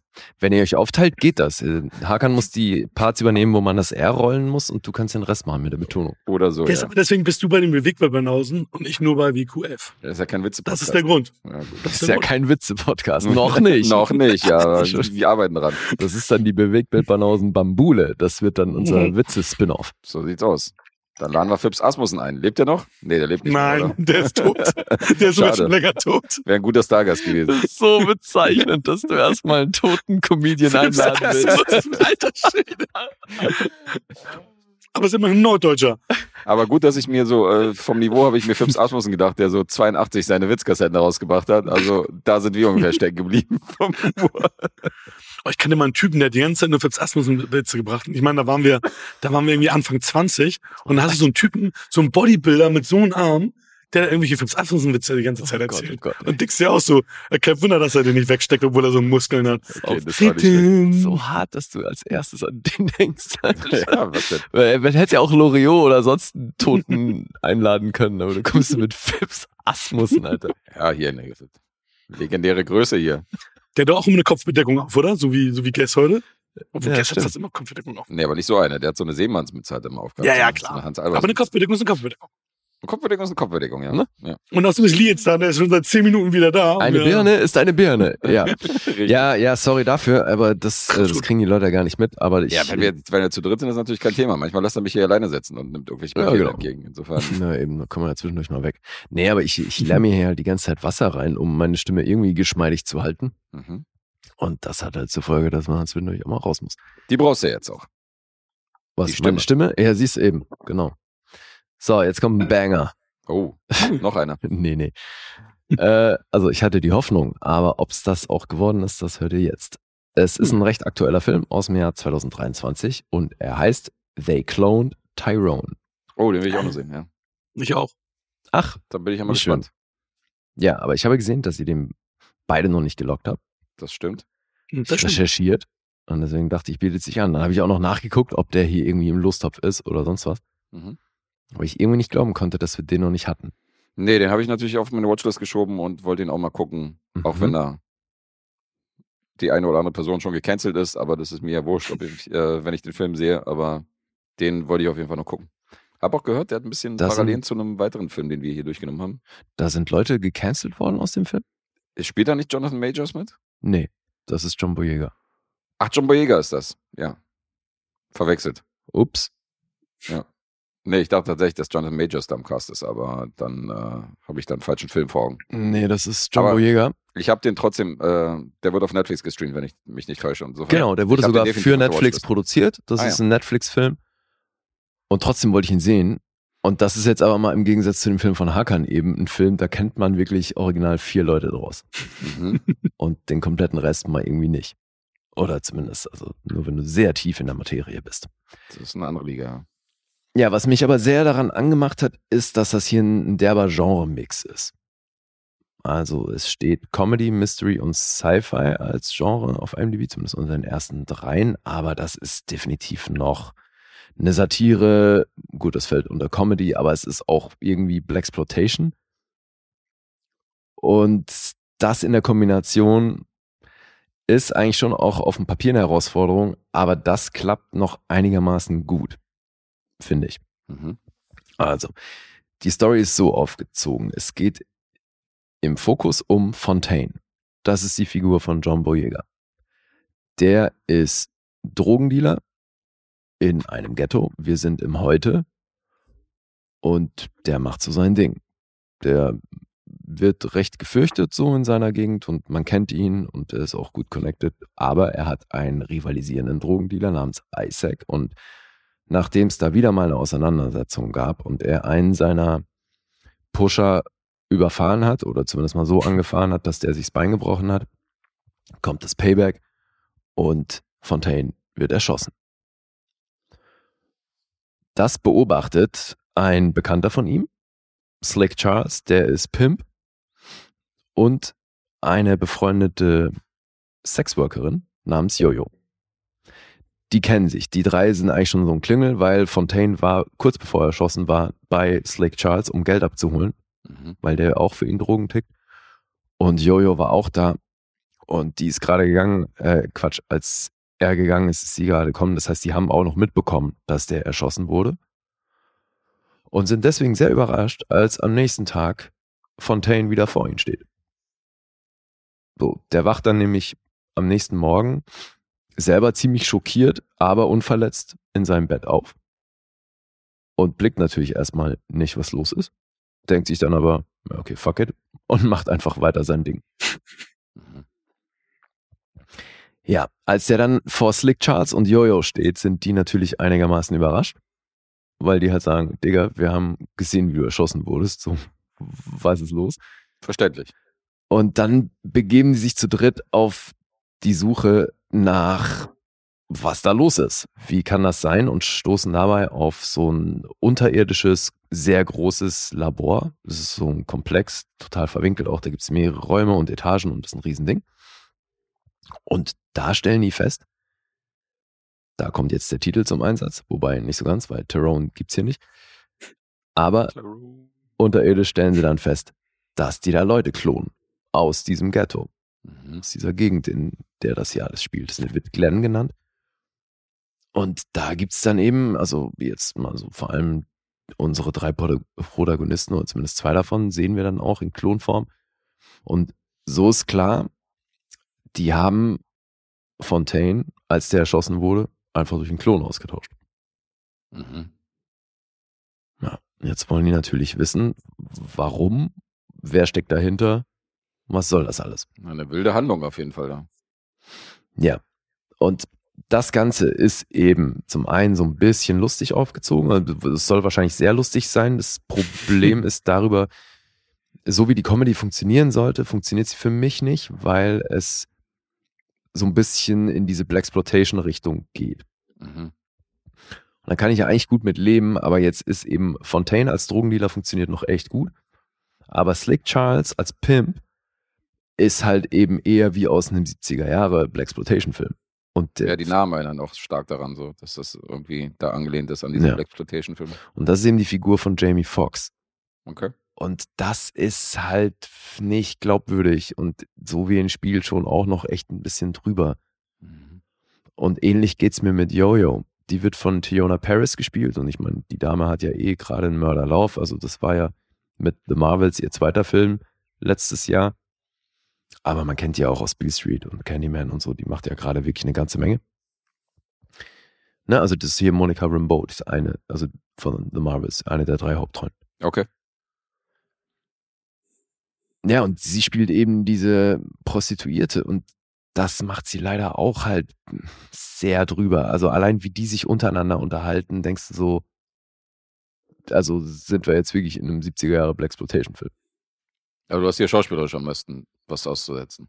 Ja, also die Handlung nimmt dann schon auch noch einen Verlauf, wo ich dachte so, okay, uh, wild. Kann ich aber erstmal mit leben. Mhm. Womit ich nicht leben kann, ist, wie die es auflösen. Das finde ich, fand ich, ich fand es irgendwann echt affig. Vielleicht kannst äh, du mal Licht ins Dunkel bringen, weil ich nämlich irgendwo mal mitbekommen habe, dass dieser Film auch gern verglichen wird mit Sorry to Bother You, den wir hier hatten. Kannst du dich erinnern? Mit äh, Ja. Lucky Steinfield und so Ja. und äh, wo ja auch so, wo dann irgendwie auch so ein Labor dann aufgemacht wird, hier so ein Topf mit äh, Pferdemenschen und keine Ahnung, was da alles noch Mhm. vorkommt. Nee, also das Geht das in die Richtung? Nee.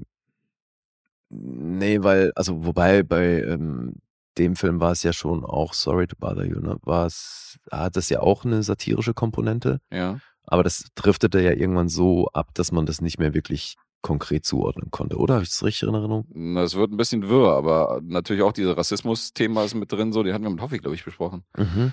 Und äh, aber im Grunde ist es ja auch Sci-Fi und Fantasy. Insofern Genres, die ja, hier auch. gut, aber wenn du jetzt jeden Film, der die beiden Genres kombiniert, da als Vergleich ziehen würdest, also ich weiß, was du meinst. Das ist auch viel dieses schwarzen Thema, aber das hast du hier, würdest du jetzt nicht sagen, dass man die beiden jetzt vergleichen soll. Doch, also klar, das Rassenthema ist, spielt hier natürlich stark mit rein, weil Mhm. denen ja auffällt, dass, weil die diese Manipulation der Leute, also es geht nicht nur über das Klonen, sondern die versetzen auch Essen und Wasser und sonst was mit einem Stoff, der die Leute gefügig macht. Die werden dadurch so ein bisschen programmierbar. Aber ich will da jetzt nicht ähm, die, kom also die komplette Auflösung vorwegnehmen. Mhm. Es ist nur so, dass das auch eine satirische Komponente hat, weil es eben gezielt mit Leuten passiert, die, wie dann derjenige sagt, eine gewisse Funktion erfüllen sollen. Und das hat viel mit Balance zu tun und da geht es eben, das ist so ein bisschen gesellschaftskritisch. Das geht in meinen Augen aber nicht so gut auf. Und in der Kombination mit der Comedy, die ich halt leider selten lustig fand, Mhm. hatte ich so meine Probleme mit dem Film. Der geht zwei Stunden und zwei Minuten. Die Länge ist kein Problem, weil das Pacing ist echt gut. Es passiert halt nonstop was. Aber schwierig. Also ich fand so einzelne Bestandteile ganz cool. In der Kombination hat es für mich aber nicht immer funktioniert. Und deswegen habe ich den unterm Strich schon gerne geguckt, aber ich war, also auch was die Bewertung angeht, hin und her gerissen. Ah, danke. Scheiße. Ja, weil ich wirklich nicht wusste, wie, wie finde ich das denn jetzt unterm Strich? Mhm. Weil irgendwie hat es mich währenddessen gut unterhalten, aber das geht für mich irgendwie nicht richtig auf. Und wenn das, was sie, so wie sie es auflösen, finde ich es auch ein bisschen albern. Mhm. Aber Aber Ja. Längen, Längen hat er nicht in dem Sinne. nee, dass nee, das, jetzt, das fand ich nicht. Nee. Okay. Mhm. nee, weil der Soundtrack ist sensationell, ist echt coole Mucke. Da Mhm. ist aber auch alles dabei. Das hat sowieso auch noch so einen Effekt, dass du den Film zeitlich nicht so richtig zuordnen kannst. Es spielt zwar offensichtlich im Heute, aber Jamie Foxx, also Slick Charles, ist halt wirklich angezogen wie aus den 70s. Mhm. Tiona Paris könnte auch irgendwo in den 70s oder vielleicht 80s stattfinden, so optisch. Also, und auch mit dem Soundtrack bedienen die das, dass sie da verschiedene Zeiten mit der Musik bedienen, aber es ist trotzdem alles irgendwie, würde ich sagen, für Hip-Hop-affine Leute auf jeden Fall cool, weil das definitiv guten Hip-Hop drin und dann aber auch so alte Soul-Funk-Sachen Okay. und äh, oder auch eben sehr viel aktuelleres dann. Und das ist echt cool. Also der Soundtrack ist auf jeden Fall ein Riesenplus hier.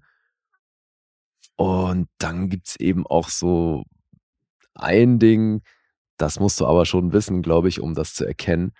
Auf jeden Fall für Fans von Black Dynamite. Weil, ähm, genau, der.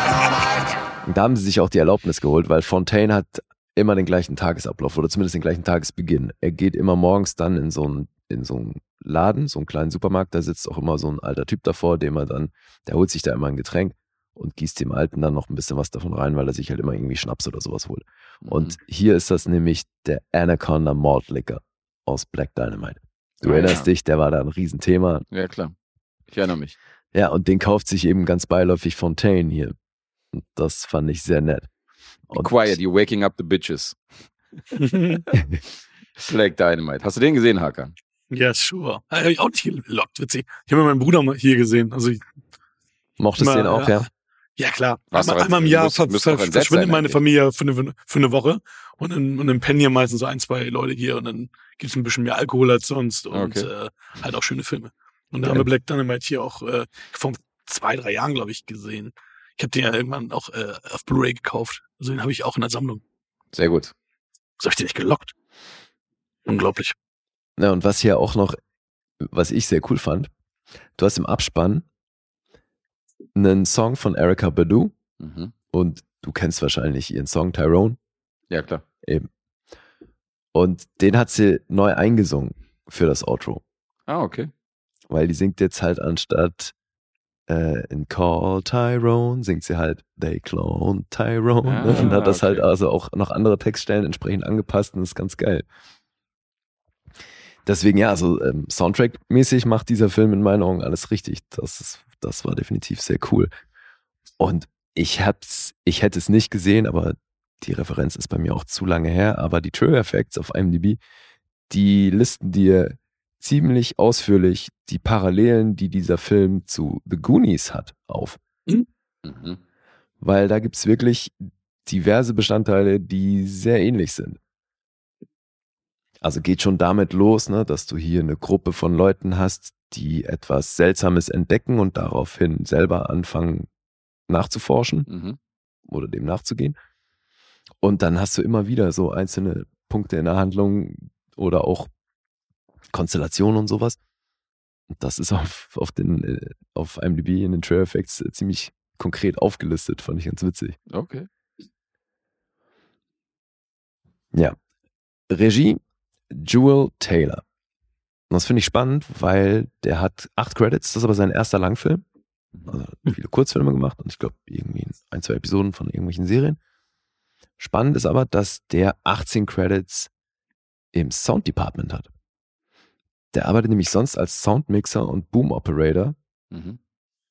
und hat dann offenbar irgendwann diesen Film geschrieben. Also weil Autoren-Credits sind auch sieben, also der hat halt die Sachen, die er inszeniert hat, diese Kurzfilme und so, selbst geschrieben. Sind Boom Operator die, die die Mikrofonstangen halten? Genau. Okay. Und ähnlich geht's dem zweiten Autor, weil er hat das dann eben, also jetzt inszeniert, aber eben auch geschrieben, zusammen mit, und er schreibt wohl mehrere Sachen mit dem, weil die haben sehr ähnliche Credits, Tony Rettenmeyer.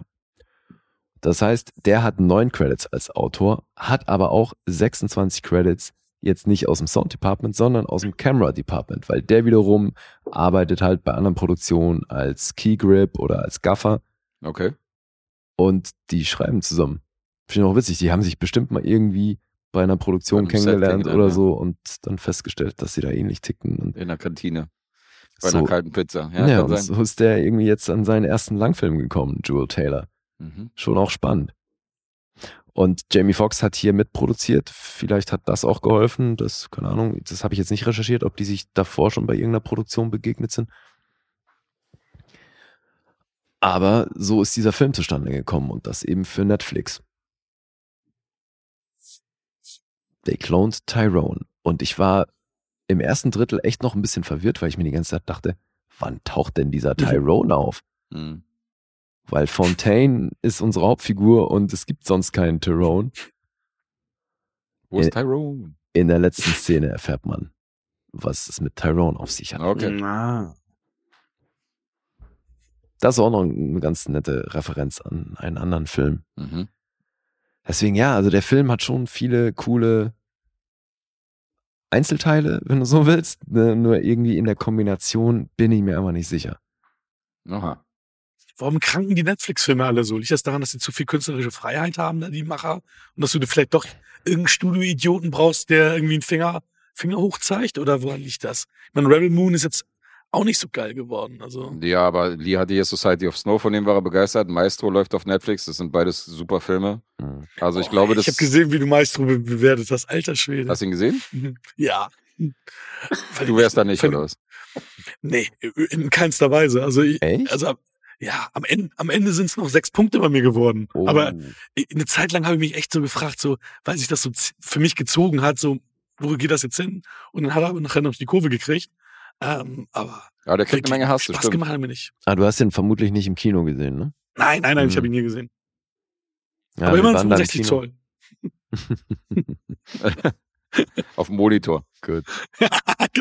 Im- Immerhin 30 Zoll. Nee, ich glaube, dass, äh, also es wird ein bisschen, ich bin immer der Meinung, so dieses Bashing wird ein bisschen verklärt, weil wenn du in der Videothek damals warst, war da, überleg mal, wie viel Schrott da in den, an der Ja, Wand steht. absolut. Ja, das war auch nicht Das alles stimmt geil. natürlich. Und äh, jetzt hebt man bei den Streamingdiensten halt irgendwelche Eierfilme halt davor, aber es sind halt auch geile Sachen dabei.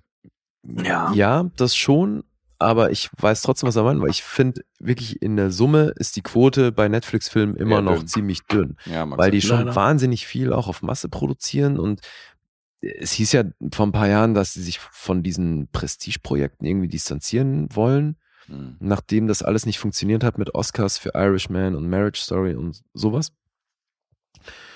Und jetzt in den letzten Jahren kamen da schon, finde ich, eher so ein paar interessantere, kleinere Sachen, wie der Film jetzt hier auch. Also, weißt du, wo das eher so ein, so eine Kombination aus Sachen ist, die man halt vielleicht sonst nicht so findet bei Netflix. Hm. Weil ich finde, so die, die großen Filme, die die für Netflix produzieren, da ist immer noch wahnsinnig viel dabei, was echt voll in die Tonne kloppen kannst. Guck mal hier ja, so ja. Greyman und Oh, dieser, mhm.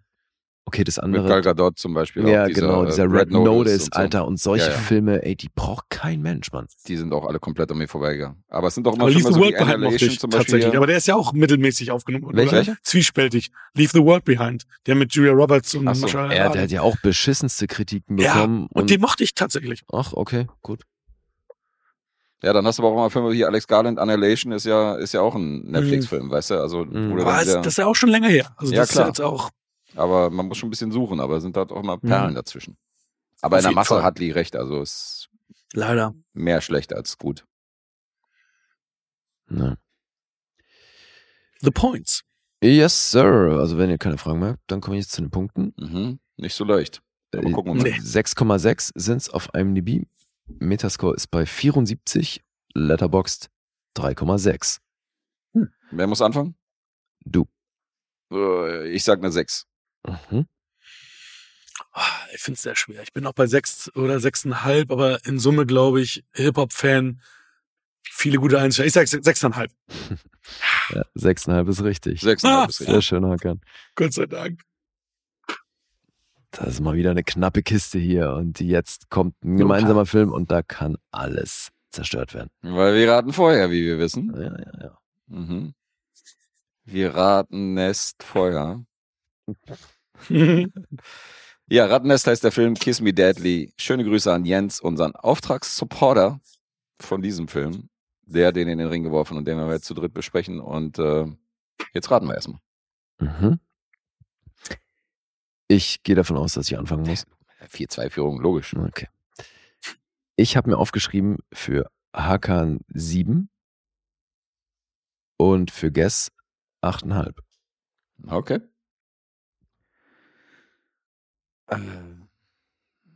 Hakan müsste dreieinhalb bei Letterboxd.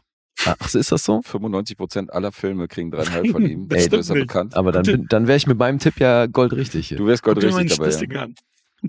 Aber hat nicht so ein Febel für die ganz alten Filme, habe ich immer das Gefühl. Ist das denn schon ganz alt mit 1955? Das ist schon, ich glaube, Hakans Filmgeschmack fängt in den 80ern irgendwann an. Insofern glaube ich, ich habe mich nie ein bisschen überfordert und äh, Okay. gelangweilt. Ich sag, pass auf, fünfeinhalb. Mhm.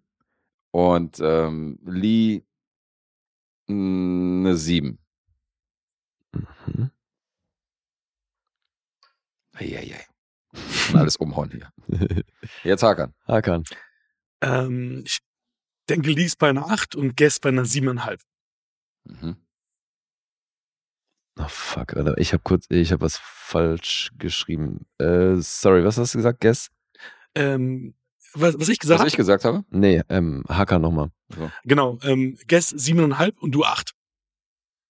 Alles klar. Alles notiert? Yes, sir. Okay. Da kommen wir zu Kiss Me Deadly, zu Rattennest. Mhm. Fand ich schon ganz interessant, weil ähm, Mickey Spillane hat ja die, diesen Charakter des Mike Hammers erdacht.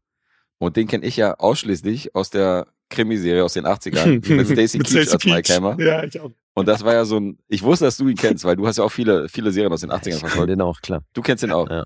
Und das war ja wirklich so klassisch. Der hat ja, im Gegensatz zu dem Absolut. Mike Hammer, hat er wirklich diesen Trenchcoat getragen und diesen Hut, weißt Ja. du, wie in diesen alten Humphrey Bogart-Filmen. Ja. Und war ja richtig mit diesem Voice-Over und so, dieses klassische Ding. Mhm. Und äh, ich wusste, dass es früher schon Filme gab mit dem Charakter von Mike Hammer, aber ich habe nie einen davon gesehen. Das ist jetzt der erste, den ich wirklich in der Hinsicht gesehen habe. Insofern äh, war ich schon am Anfang ein bisschen intrigued und dachte so, okay, jetzt sehe ich mal endlich mal einen von den Filmen äh, und nicht nur die Serie. Aber es war gar nicht genauso. die erste Verfilmung, ne? Eines Nee. Mike Hammer Stoffs. Mhm. Ja, aber eben, ähm, Mickey Spillane, der hat 19 Credits und da sind viele Credits von, also basierend auf diesen Mike Hammer Geschichten. Ja, haben, wurde auch von mehreren äh, Schauspielern wohl schon verkörpert, auch so im, Ja. im Laufe der Filmgeschichte. Ja, und zum, also für den Drehbuch-Credit ist hier aber AI Besserides gelistet. Mhm. Regie Robert Aldrich. Das ist auf jeden Fall ein Hochkaräter. Großer Name. Ja, Von den Darstellern kannte ich Ne? niemanden. Was meinst du? Von den Darstellern kannte ich niemanden. Mhm. Ah, okay.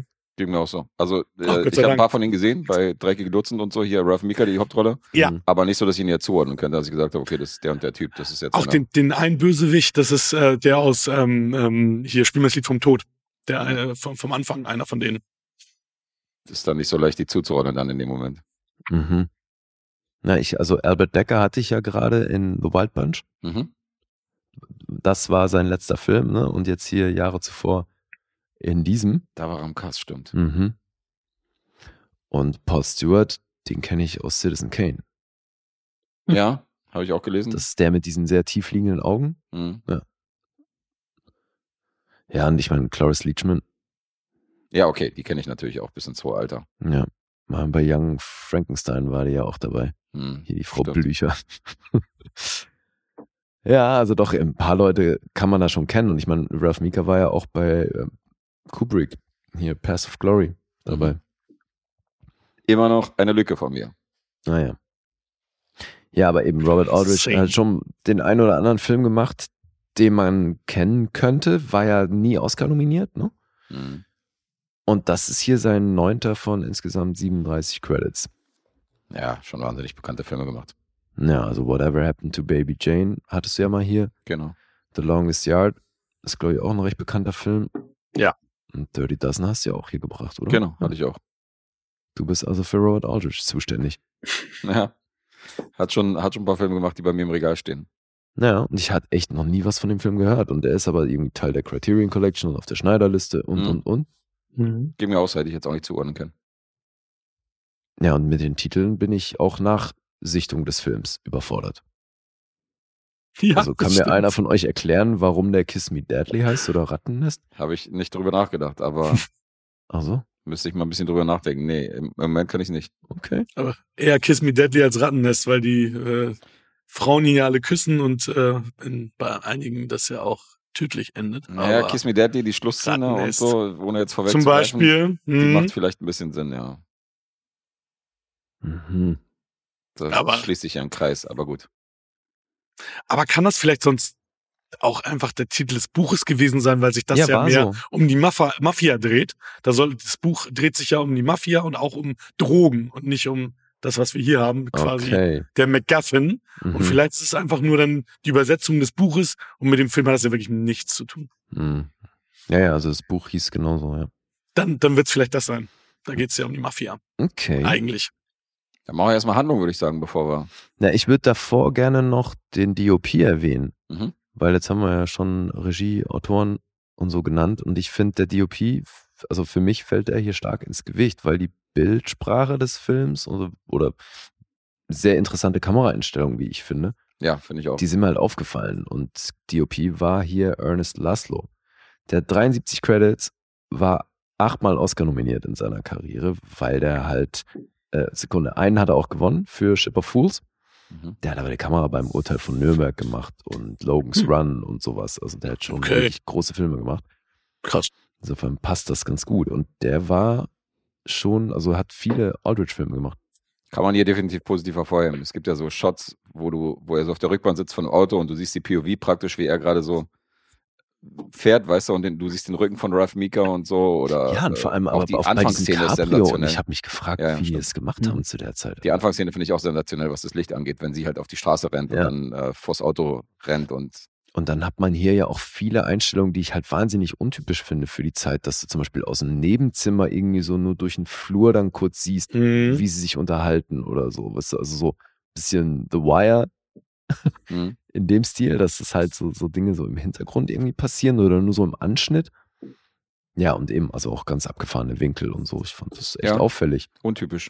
Das War stimmt. das zu der Zeit auch normal, dass die, also die sind ja echt Auto gefahren, hat man ja gesehen. Das war noch sonst immer nur diese Rück, Rückprojektion, oder nicht? Mhm. Also gerade gerade in den, in den Zeiten hast du ja immer auch hier, wo sie ihr Steuerrad Ja. und alle so gehalten haben. Deswegen Stimmt, ist das es auch so untypisch, dass er, dass er praktisch so seinen Rücken filmt und dann sieht, man sieht Ja. ja praktisch, dass das Auto dann da fährt, weißt du, also Mhm. dass es dann keine Projektion ist.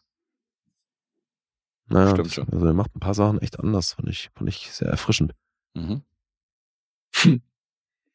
Musste am Anfang direkt schmunzeln, als hieß die neue Platte von Nat King Cole. Und ich dachte, Gott, wie lange ist der schon tot? Aber das ist ja auch ein Film aus 1955. Schon ein Weilchen her. Ja. Absolut. Vor unserer aller Geburt. Na? Knapp. So, soll ich mal versuchen zu erzählen? Wobei ich Mach mal. ich krieg das noch am wenigsten, aber ich versuch's. Schwierig. Also wir sehen gleich, das ist aber schon auch cool, weil man wird direkt in die Handlung geschmissen. Ja, ja. Also wir sind nachts auf einer Straße und sehen eine sehr verängstigte Frau, die barfuß über die Straße läuft, hat nur so einen Trenchcoat an und versucht erfolglos Autos anzuhalten. Hat also offensichtlich irgendwie große Panik, stellt sich dann mitten auf die Straße und dann das herankommende Auto muss ausweichen und hält aber an.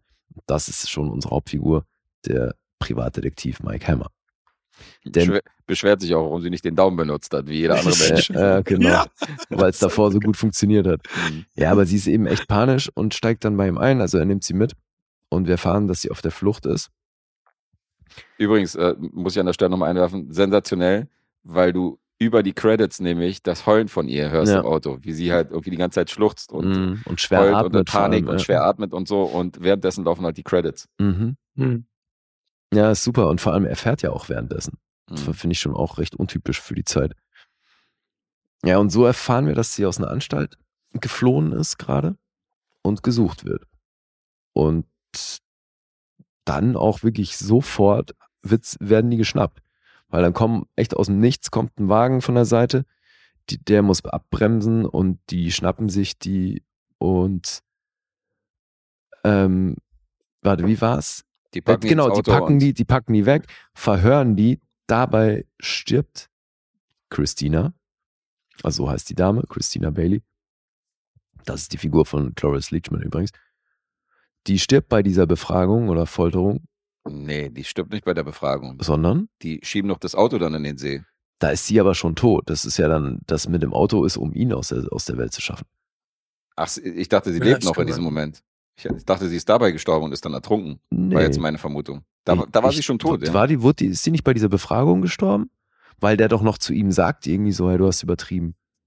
Ja, Ja, ich dachte, da wäre sie halt nur bewusstlos gewesen. Aber kann sein. Ich dachte, also ich dachte, wie gesagt, dass, sie- dass sie halt ertrunken ist in dem, in dem See dann. Nee, also für mich sah das so gerettet. aus, als hätten die die umgebracht bei dieser Befragung. Wäre auch Also möglich. schon auch aus Versehen, aber wie auch immer. Ergebnis ist, sie ist tot Mhm.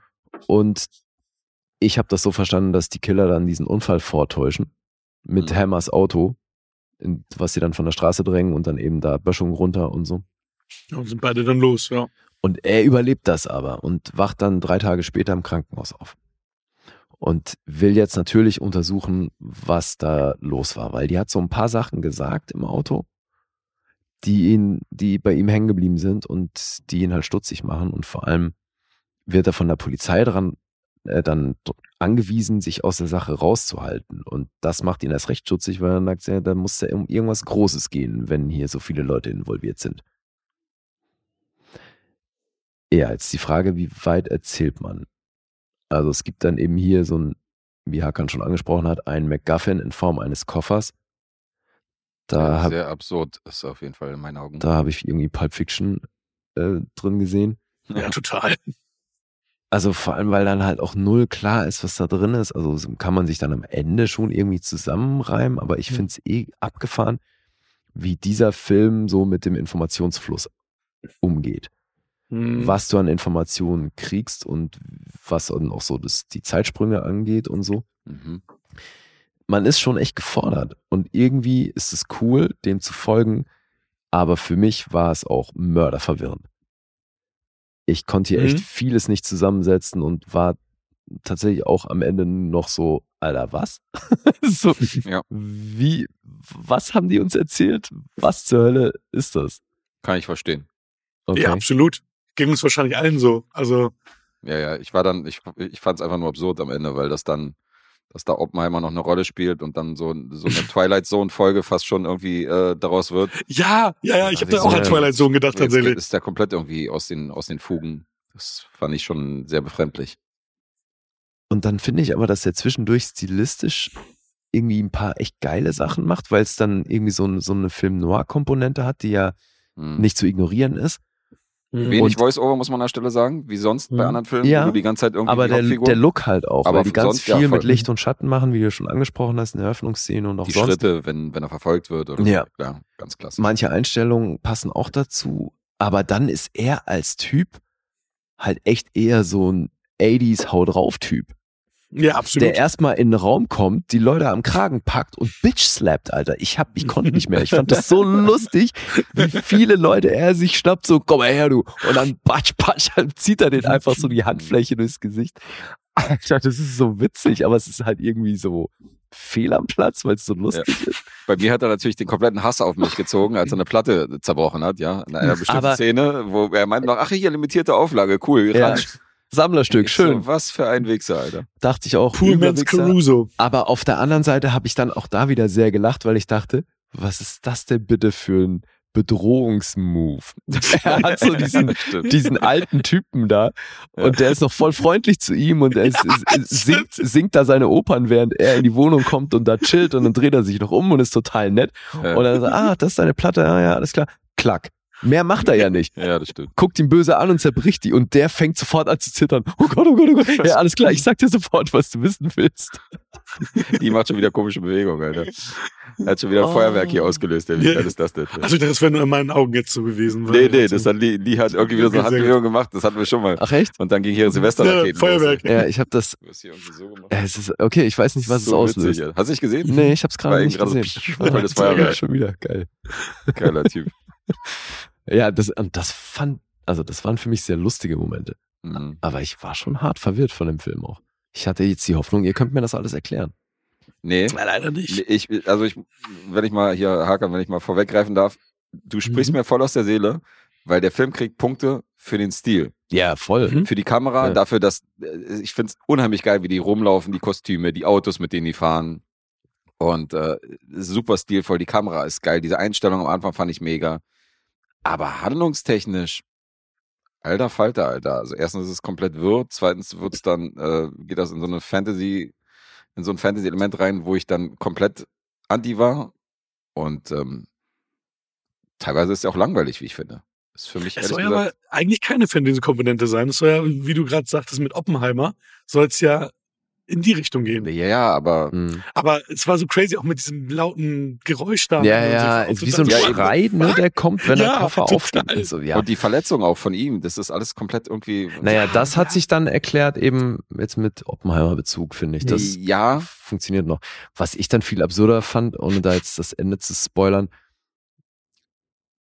dieser Koffer wird ja dann wieder aufgemacht und ich finde es halt lustig, dass es dann eine Person gibt, die erst schreit und sich dann aber entscheidet, stehen zu bleiben Mhm. und einfach weiter schreit. So, ich denke, aha. sehr seltsam ist auch der Move von Mike Hammer selbst, einfach den Koffer da zu lassen. Und zu sagen, Ja, ja, ich genau. mach mal erstmal hier, ich mach mal erstmal mein eigenes Ding und das, wonach ich hier die ganze Zeit gesucht habe, der Schlüssel zu allem, der McGuffin, lasse ich jetzt mal hier in einem, in einem offenen Lockerroom Ey. einfach mal stehen. Und vor allem, Ich dachte, Alter. was soll das bitte für eine Festung sein? So ein fucking Spind in der Umkleide, Alter. Das Ding mache ich dir mit einer Büroklammer auf. Festung.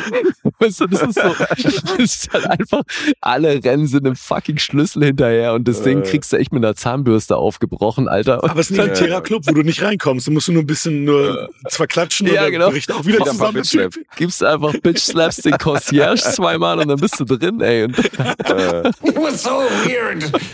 Oh, ja. ja, das ist für mich, der hatte so skurril lustige Momente, die ich übelst gefeiert habe. ja, der hat ein paar skurril lustige Momente. Ist auch geil, wie, äh, wie Frauen, die ihn begrüßen, bevor sie sich vorstellen, erstmal die Zunge in den Hals stecken. Ja, ja, Ja. Ah, ja, ist so ein Baller, ey, Mann. Erstmal, erstmal kriegt er die Zunge in den Hals gesteckt und danach sagt sie, hi, I'm so und so hin. Und das ist halt auch für den, für den Zuschauer stellenweise so geil verwirrend, das auch.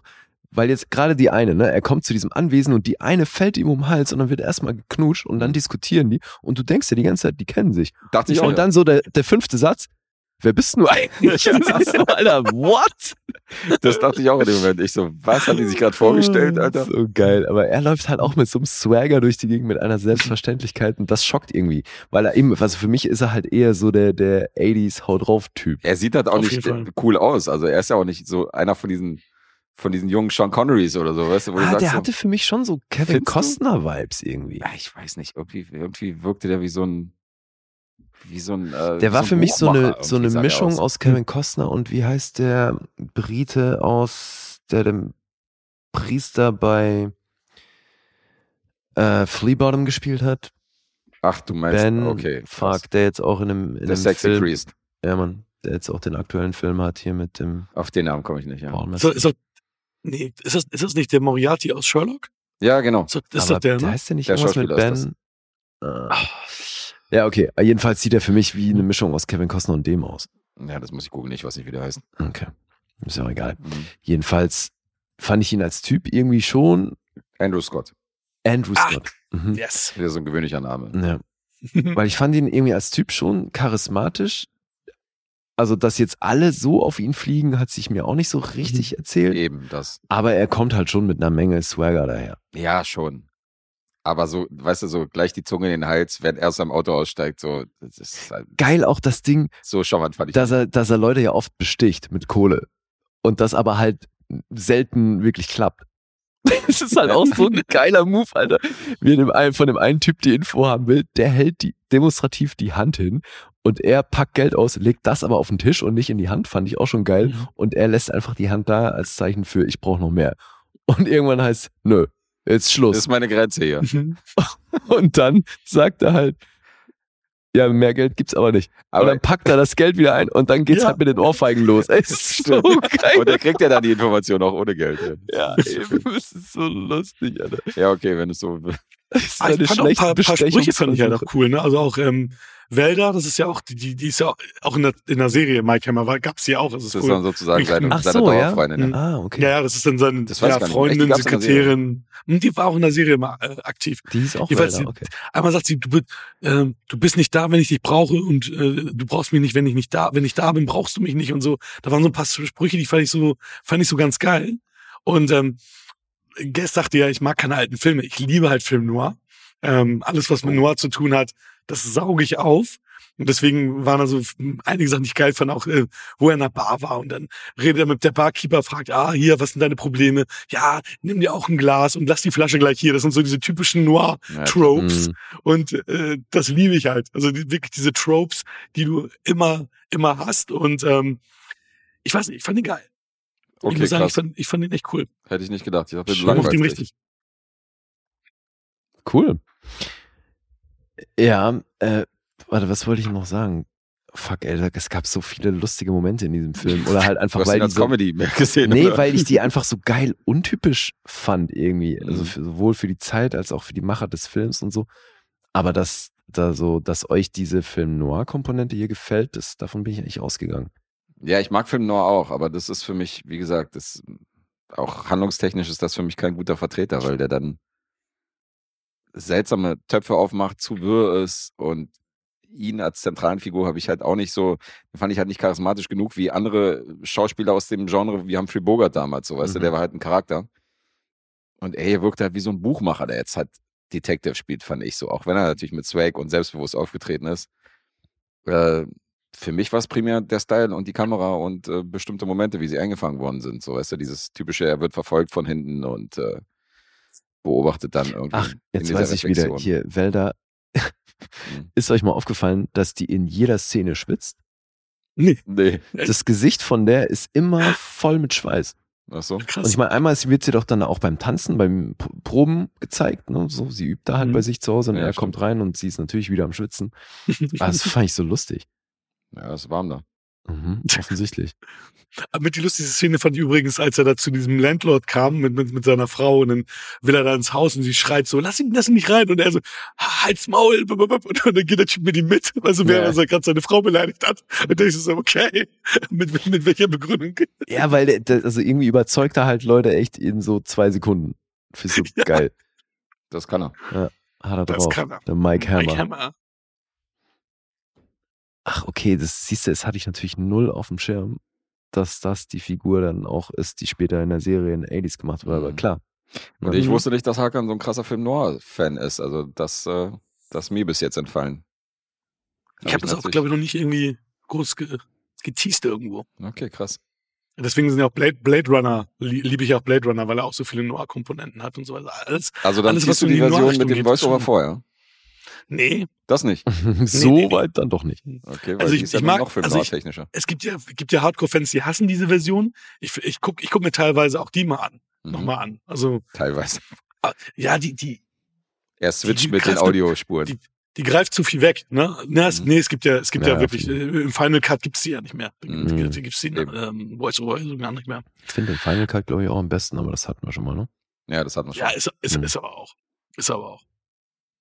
Hier, hier war es ja auch so, dass es im Endeffekt erst seit den 90s dies richtige, den richtigen Schluss gibt, wo er mit Wälder da am, am Strand ist, weil vorher das im Haus geendet hat. Ach so, und ja. äh, Habe ich auch gesehen. das war auch sehr, sehr lange so.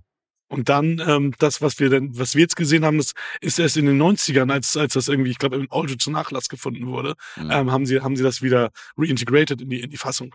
Und das war auch die Ursprungsfassung. ist auch ein komisches Ende, finde ich. Ja, also tatsächlich. Also ja, das ist wirklich so, okay. Und vor allem dieser Money Shot wurde dann auch im Trailer natürlich dann verwurschtelt. Ich habe mir dann den. Trailer angeguckt von damals so und da zeigen die halt immer wieder diese Sch Schluss-Explosionsszene, wo ich denke so, Alter, das ist die Endszene, die wird im Trailer gezeigt. Schmerzfrei, ne? So witzig. Naja. Und ich habe gelesen, dass ähm, Ralph Meeks ähm, quasi die Schablone für Rick Dalton war. Also deswegen, als es eben hieß ja Tarantino hier mit dem Koffer, scheinbar hat er ja auch eine Affinität irgendwie zu, zu, zu dem Film Der und halt auch zu, gesehen, zu den ja. Personen, ne? Tarantino hat den garantiert gesehen. Ja, ja, allein mit dem Öffnen dieses Koffers, mit Ja, dem Licht, dann- was rauskommt ja. und so. Also deswegen Ja. meinte ich ja eingangs, ich habe ja voll Pulp Fiction gesehen mit dem Koffer. Ja, zu Recht. Ja. Habt ihr recht. Cool, cool, cool. Ja, wie witzig, ey. Hakan fand das geil. Schön. Freut Ja, mich. Ja, ist bei mir ein bisschen, ein bisschen verschätzt auf jeden Fall. Ja, absolut. Und bei dir ist so nicht so richtig geil, wirr, aber schon gut durchgekommen. Weil Also dadurch, dass mich diese Momente alle so unterhalten haben, war es mir dann auch relativ egal, dass ich eigentlich der nicht verstanden habe, was hier ging. Okay. also ich meine, im Großen und Ganzen kriege ich das, glaube ich, schon zusammen und bilde mir auch ein, zu wissen, was die damit wollten, aber währenddessen war es schon stellenweise sehr wirr. Hm, Finde ich auch. Aber ich fand eben so Kamera, also Bildsprache fand ich sensationell in dem Film. Das schon. Ja. Da bin ich bei euch. Und ja auch, ich finde auch so schauspielerisch gab es hier so ein paar Sachen, die ich echt auffällig gut fand. Erst recht für die Zeit, weil das hat man sonst schon immer mit sehr viel mehr Pathos und Mhm. sehr größer und so. Mhm. Wie geil war dieser eine Henchman, der einfach mit zwei Augen irgendwie in fünf Richtungen gleichzeitig guckt. Alter, das ist unglaublich, wie der schielt. Ja. Schwer beeindruckt gewesen, ja. Nee, also deswegen, ich hatte hier unterm Strich dann doch echt Spaß. Okay. Da muss ich hier wohl äh, den Sesselpuper machen. Ich muss Bin die Punkte ein bisschen nach unten ziehen. Also ich fand wie gesagt, ich fand es mehr technischerseits interessant äh, als Film. Ja, du meintest vorhin auch, dass Fand du den stellenweise dann dadurch langweilig fandest. Und das finde ich halt nicht, weil ich finde, diese- der ist ja auch die ganze Zeit unterwegs. Ja, schon, aber Es gibt so ein paar von diesen Erklärmomenten, wenn er da irgendwie bei Lilly hieß sie, Mhm. ist, oder? So. Hm? Lily Carver, ja. Die, die mit dem Bademantel. Mhm. Und so, das nimmt dann vielleicht so ein bisschen das Tempo raus, aber ansonsten finde ich, ist der schon ordentlich dynamisch.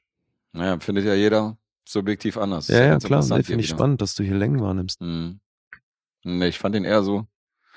Da habe ich schon einen Film aus der damaligen Zeit gesehen, die ich äh, wesentlich unterhaltsamer fand. Also ich war dann schon auch ein bisschen überrascht, als ich dann eben recherchiert habe und mir so ein paar Kritiken durchgelesen habe und halt gesehen habe, wie Leute den feiern als Meilenstein in dem, was er ist. Mhm. Und das habe ich halt auch nicht so richtig Nein, nachvollziehen das können, finde ich auch nicht. Dass ich irgendwie nicht geblickt habe, was sehen die da alle drin. Also bei mir ist es so eins von diesen Beispielen von den Filmen, die mega stark eingestiegen sind. Ich fand die Öffnungsszene sensationell, wie gesagt, wie sie auf der Straße steht, die ganze Kameraoptik, Mhm. äh, die Szenen, wie er gefilmt worden ist, wie er in diesem Auto fährt und dann wie er dann anfängt zu ermitteln. Und ich dachte, Alter, richtig geiler Film noir. Da war der noch weit oben und dann ist der immer einen halben Punkt, dann ist der Mhm. zwei, drei Mal im Laufe des Films einen halben Punkt gesunken. Und dann kam die Szene mit Oppenheimer, so drücke ich es mal aus. Und dann dachte ich, okay, jetzt werde ich ihn noch einen halben Punkt ab, weil was ist denn das für ein. Schwachsinn jetzt? Und ähm, Aber dann ist doch auch das schon ist so einer, der stark anfing und dann aber bergab ging. Ne? Ich finde, also bei der Szene ist doch eh schon gelaufen. Ja, aber die Szene hat nochmal dafür gesorgt, dass ich gesagt habe, okay, nochmal einen halben Punkt runter. Das war für mich so, jetzt wird's auch noch albern. Zu langweilig und zu nicht besonders unterhaltsam. Hm. Ja, scheiße. Das ist halt einer, es gibt ja so Filme, wo du dann im Nachhinein ha- hast, bist halt bei Punkten und hier weiß ich, dass der stark ziemlich weit oben war und dann im Laufe des Films halt gefallen ist bei mir. Mhm. Okay. In meiner subjektiven Wahrnehmung. Interessant, ey. Ja, Ja, wollen da wir bin die ich mal Punkte gespannt, nennen? wie das ausging. Ja. Dann machen wir erstmal die allgemeinen Punkte. Mhm. Siebeneinhalb sind es auf IMDb. Und kein Metascore, aber Letterboxd ist bei 4,0. Ja, Wahnsinn. 4,0 und auch hier Schneiderliste. Wäre ich nicht, würde ich nicht konform gehen bei dem, aber gut. Oh je, Alter, da habe ich mich bei dir ja auf jeden Fall tierisch daneben gesetzt. Hast du, ja. Ich bin am Ende bei einer 6 gelandet, nachdem er am Anfang mit einer, nachdem ich am Anfang dachte, okay, das wird mindestens eine 7, aber ähm, ist dann auf 6,5 gefallen und am Ende dann bei einer 6 gelandet. Uff. Hakan, wo bist du gelandet? Bin bei einer siebeneinhalb. 7,5. Wahrscheinlich noch, noch ein Herzchen. Ui, Ich bin auch bei siebeneinhalb. Uh, krass, habe ich mich auch verschätzt. Ja, halben Punkt, ne? Ja, bei Haken halt 2, also um zwei. Hm, Bei mir um da zwei. haut's rein. Ja, gut. Tell me about it, ey. Ich habe dich auf 8,5 getippt, verdammt. Ach. Ja, ja, das war schon wieder so ein Steven Seagal-Desaster von letztem Mal. Ja, ja, ja. So. Normalerweise mag ich ja auch die Art von Film. Also du liegst ja nicht, normalerweise liegst du ja richtig, aber in dem Fall, weiß nicht. Mhm. ja, manchmal ist es so, dass der Funke ihm überspringt oder nicht überspringt. Eben. Klar. Hat nicht geklickt bei Ratennest. Also sorry, Jens Man. Da hast schon bessere Filme in den Ring geworfen, aber so ist das manchmal. Ja, aber zwei sieben, na, zwei siebeneinhalb gekriegt. Ja, das ist ordentlich. Auf jeden Fall. Danke, Jans. So, Lee rechnet zusammen, wo wir gelandet sind. Mhm. Wir sind gespannt. Ich habe ja. nämlich komplett den Überblick verloren. Ja, das ist die, ich habe jetzt auf jeden Fall drei Miese aus der Runde. Das ist schon mal nicht so doll. Landet Hakan im Lostopf, Ladies and Gentlemen. Das ist die so. Frage. Ist ja. es soweit? Also ich habe schon mal nichts gewonnen heute. Habe ich etwa noch einen Punkt geholt? Ich glaube ja. Uh, Uh, das wäre ja hier. That's how good I am. I am the real deal. You're lucky I'm even talking to you. Da würde ich ja auf 4 zu 3 langsam anschließen. Da wird es ja nochmal richtig spannend hier. Du hast, wir haben unentschieden. Oh nein. Hakan Hm. und du habt beide drei Miese. Ach so, okay, Hakan und ich haben unentschieden. Ja, ja. Ja gut, dann landet Hakan im Lostopf. Und ich bin bei vier Miesen gelandet. Ah, ich dachte, wir beide haben unentschieden. Nee. Okay, Nee, dann, nee. dann steht es jetzt 4 zu 3. Uh. Und Hakan, willkommen im Lostopf. Yes. Dankeschön. Der erste Dankeschön. dieses Jahr. Nee, Quatsch. Nee, der erste ist er Dave nicht. Classic war- Dave ist auch schon war drin. ja auch schon am Start. Ja. Ja, ja, aber ähm, bist in guter Gesellschaft, insofern Definitiv. hast du schon mal ein Pferdchen im Rennen. Sehr cool. Ja, war nicht so leicht hier, die Folge mit dem, mit dem Gerade. Habt ihr eigentlich irgendwann mal Pläne, auch mal hier mit, mit Kamera zu machen? Ich meine, ihr seid doch schmucke Herren, die man auch gerne bei der Bewegung zuguckt. Ist das so, ja? Bei der Oh, That's what she said. aber ja, ja. äh, Müssen wir uns die ganze Folge über bewegen. Meinst du? also die ist, was Bewegung angeht, die letzten ein, zwei Wochen ein bisschen eingeschränkter als normalerweise. Ich weiß nicht, ob das die Leute sehen wollen. Bewegt sich wie ein 90-Jähriger. Ja, oder noch, so- ja, sitzen wie ein 90-Jähriger, ne? Gerade Ja. auch noch. Mhm. Nee, wir machen das ja Ich- sitzend. Also klar könnten wir das mal andenken. Ja. Aber ja. Also ich glaube, da wird auf YouTube halt auch mehr gehen wieder, ne? Also da das, ne, weil die manche Menschen sich das ja auch gerne im Bewegtbild angucken. Ja. Ich werde mal überlegen, ob ich so einen Greenscreen hinten mache, dass ich das irgendwie noch einen geilen Hintergrund einblende, aber so ein Bock Bildschirmschoner. Im Hintergrund einfach irgendwie So ein wieder so, ein, so eine Schneelandschaft oder so ein Aquarium. Irgendwie so ganz billig. blub, Wie bei Skype. blub. ja, genau. Ja, auf Sicht machen wir das. Habt ihr denn, Cool. ähm, gab es denn da so, also ist es schon steigerungsmäßig äh, zu verfolgen, Also seitdem ihr das also, mit Bild also macht? YouTube äh, Unterschied wie Tag und Nacht, ne? Also Schon, wir ja. hatten, wir hatten, Ja gut, YouTube hatten ja, ja- aber insgesamt, also sind denn, haben sich die Leute einfach nur verlagert oder? Nee, tatsächlich nicht. Also deswegen ist es so. Also es ist also ähm, podcastmäßig ist es ähm, relativ gleich geblieben und dann halt kam YouTube dann mit irgendwie ja, weil ja, es ist immer unterschiedlich, ne? Also wir hatten jetzt ja auch eine Folge, da waren auf einmal 500 äh, und dann jetzt aber dann auch wieder auf einmal ganz schlecht irgendwie mit mit 60, 70. Also ist ja ganz manchmal, schlecht, immer besser als. Ne? Und jetzt äh, waren wir bei bei der bei der Folge, letzten Folge hatten wir dann auch in, in zwei Tagen 120 oder 118 gehabt. Also, you never know. ne, Ja, es ist wahrscheinlich so, dadurch, dass wir immer so fünf, sechs Filme besprechen, ist ja, ist ja auch so ein bisschen mehr Streuung so. Da ihr so eins, ein bis zwei Filme halt immer habt, könnte sein, dass irgendwie, dass Ja. die Leute sagen, so bei den beiden Filmen ist nichts für mich dabei und hören dann deswegen nicht Ja, rein klar. oder so, weißt Das du? kann gut Klar. sein, ja. Und sie haben vielleicht auch keinen Bock auf unsere Fressen gerade in dem Moment, was auch mal sein kann. Kann ich auch verstehen. Und dann nächste Woche haben die 500 Leute wieder Bock auf eure Fressen. Das kann es ja dann nicht sein. Also, das muss ja dann an anderen Ey, Sachen- hast du die gesehen? Boah, die kann ich mir nur alle zwei Wochen reinziehen, ey. Genau, ja. mehr, Genau, mehr ja, geht ganz nicht. Genau. Limit überschritten. ja, dann äh, machen wir ein bisschen Werbung für die neue Folge, weil ähm, die ist ja schon raus, wenn diese Folge hier kommt am Dienstag. Dann ist seit Ja. Freitag eine neue WQÜF-Folge dabei und dann, da ist dein Bruder zu Gast, wenn ich mich nicht täusche. Absolut. Wir haben ja wenig Gastfolgen jetzt, äh, also ja, seitdem Alessandro dabei ist, weil wir zu zweit immer auch ganz gerne so, so quatschen.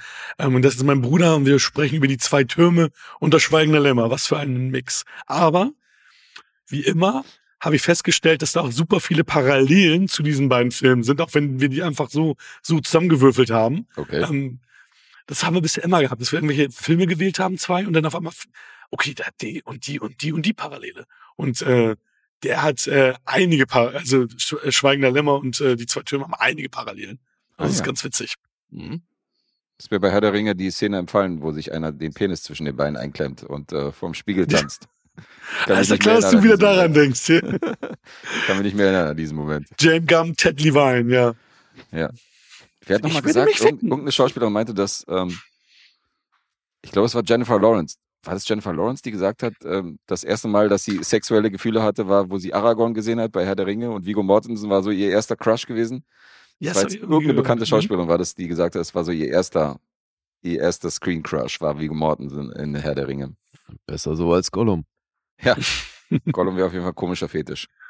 Gut, aber wir haben rausgehört, also Gäste mögt ihr nicht mehr, wenn, dann muss die eigene Familie sein, ansonsten seid ihr lieber zu zweit, äh, weil das funktioniert auch so gut und äh, ihr quatscht lieber da unter euch. Und so. de- deutlich weniger, deutlich weniger Gäste, aber wenn dann natürlich nur ausgewählte, elitäre, wundervolle Menschen wie die Bewegtbildbanmaus. Die dürfen ja auch zu den Jubiläen immer Natürlich. bei euch kommen, insofern äh, Ja, wir fühlen uns true. geehrt. Das, Mhm. das ist ja, das ist ja jetzt mittlerweile äh, gesetzt. Immer Sehr zu den gut. Jubiläen, immer, immer ihr. Sehr Ja. gut. Ob wir bei euch oder ihr bei uns, wir sind, äh, immer gerne in Kontakt und machen auch gerne zusammen Zeug. Aber an Ja. den, also wenn sich jetzt die Gäste verändert haben, aber an der Frequenz hat sich nichts verändert. Ihr kommt immer noch Alle 14 Tage. alle 14 Tage raus. That's Genau. what she said. Ist trotzdem regelmäßig. Wie? Alle Auch einmal im 14 Jahr wäre regelmäßig. Das Sagst ist du, schon, das ist Einmal im Jahr ist regelmäßig. Ja, ja. Ja gut, dann ähm, fertig, oder? Oh. Was eine wurde gute gesagt. Überleitung? Ja, das ist mein das, sag. Podcast-Partner wieder. Ja, dann äh, fertig, oder? Ich sehe hier halt 1,59. Wir können jetzt noch einen Chips. Asmussen-Witz äh, Ja, komm. hinterlassen, aber müssen wir nicht. Nein, nein, müssen wir nicht, dann äh, hassen uns Leute dafür. wir bleiben unter zwei Stunden, drücken jetzt die Outro, bedanken uns bei Sind Hakan. raus. Danke, Hakan. Ich danke an alle. euch. Gute Nacht. Tschüss.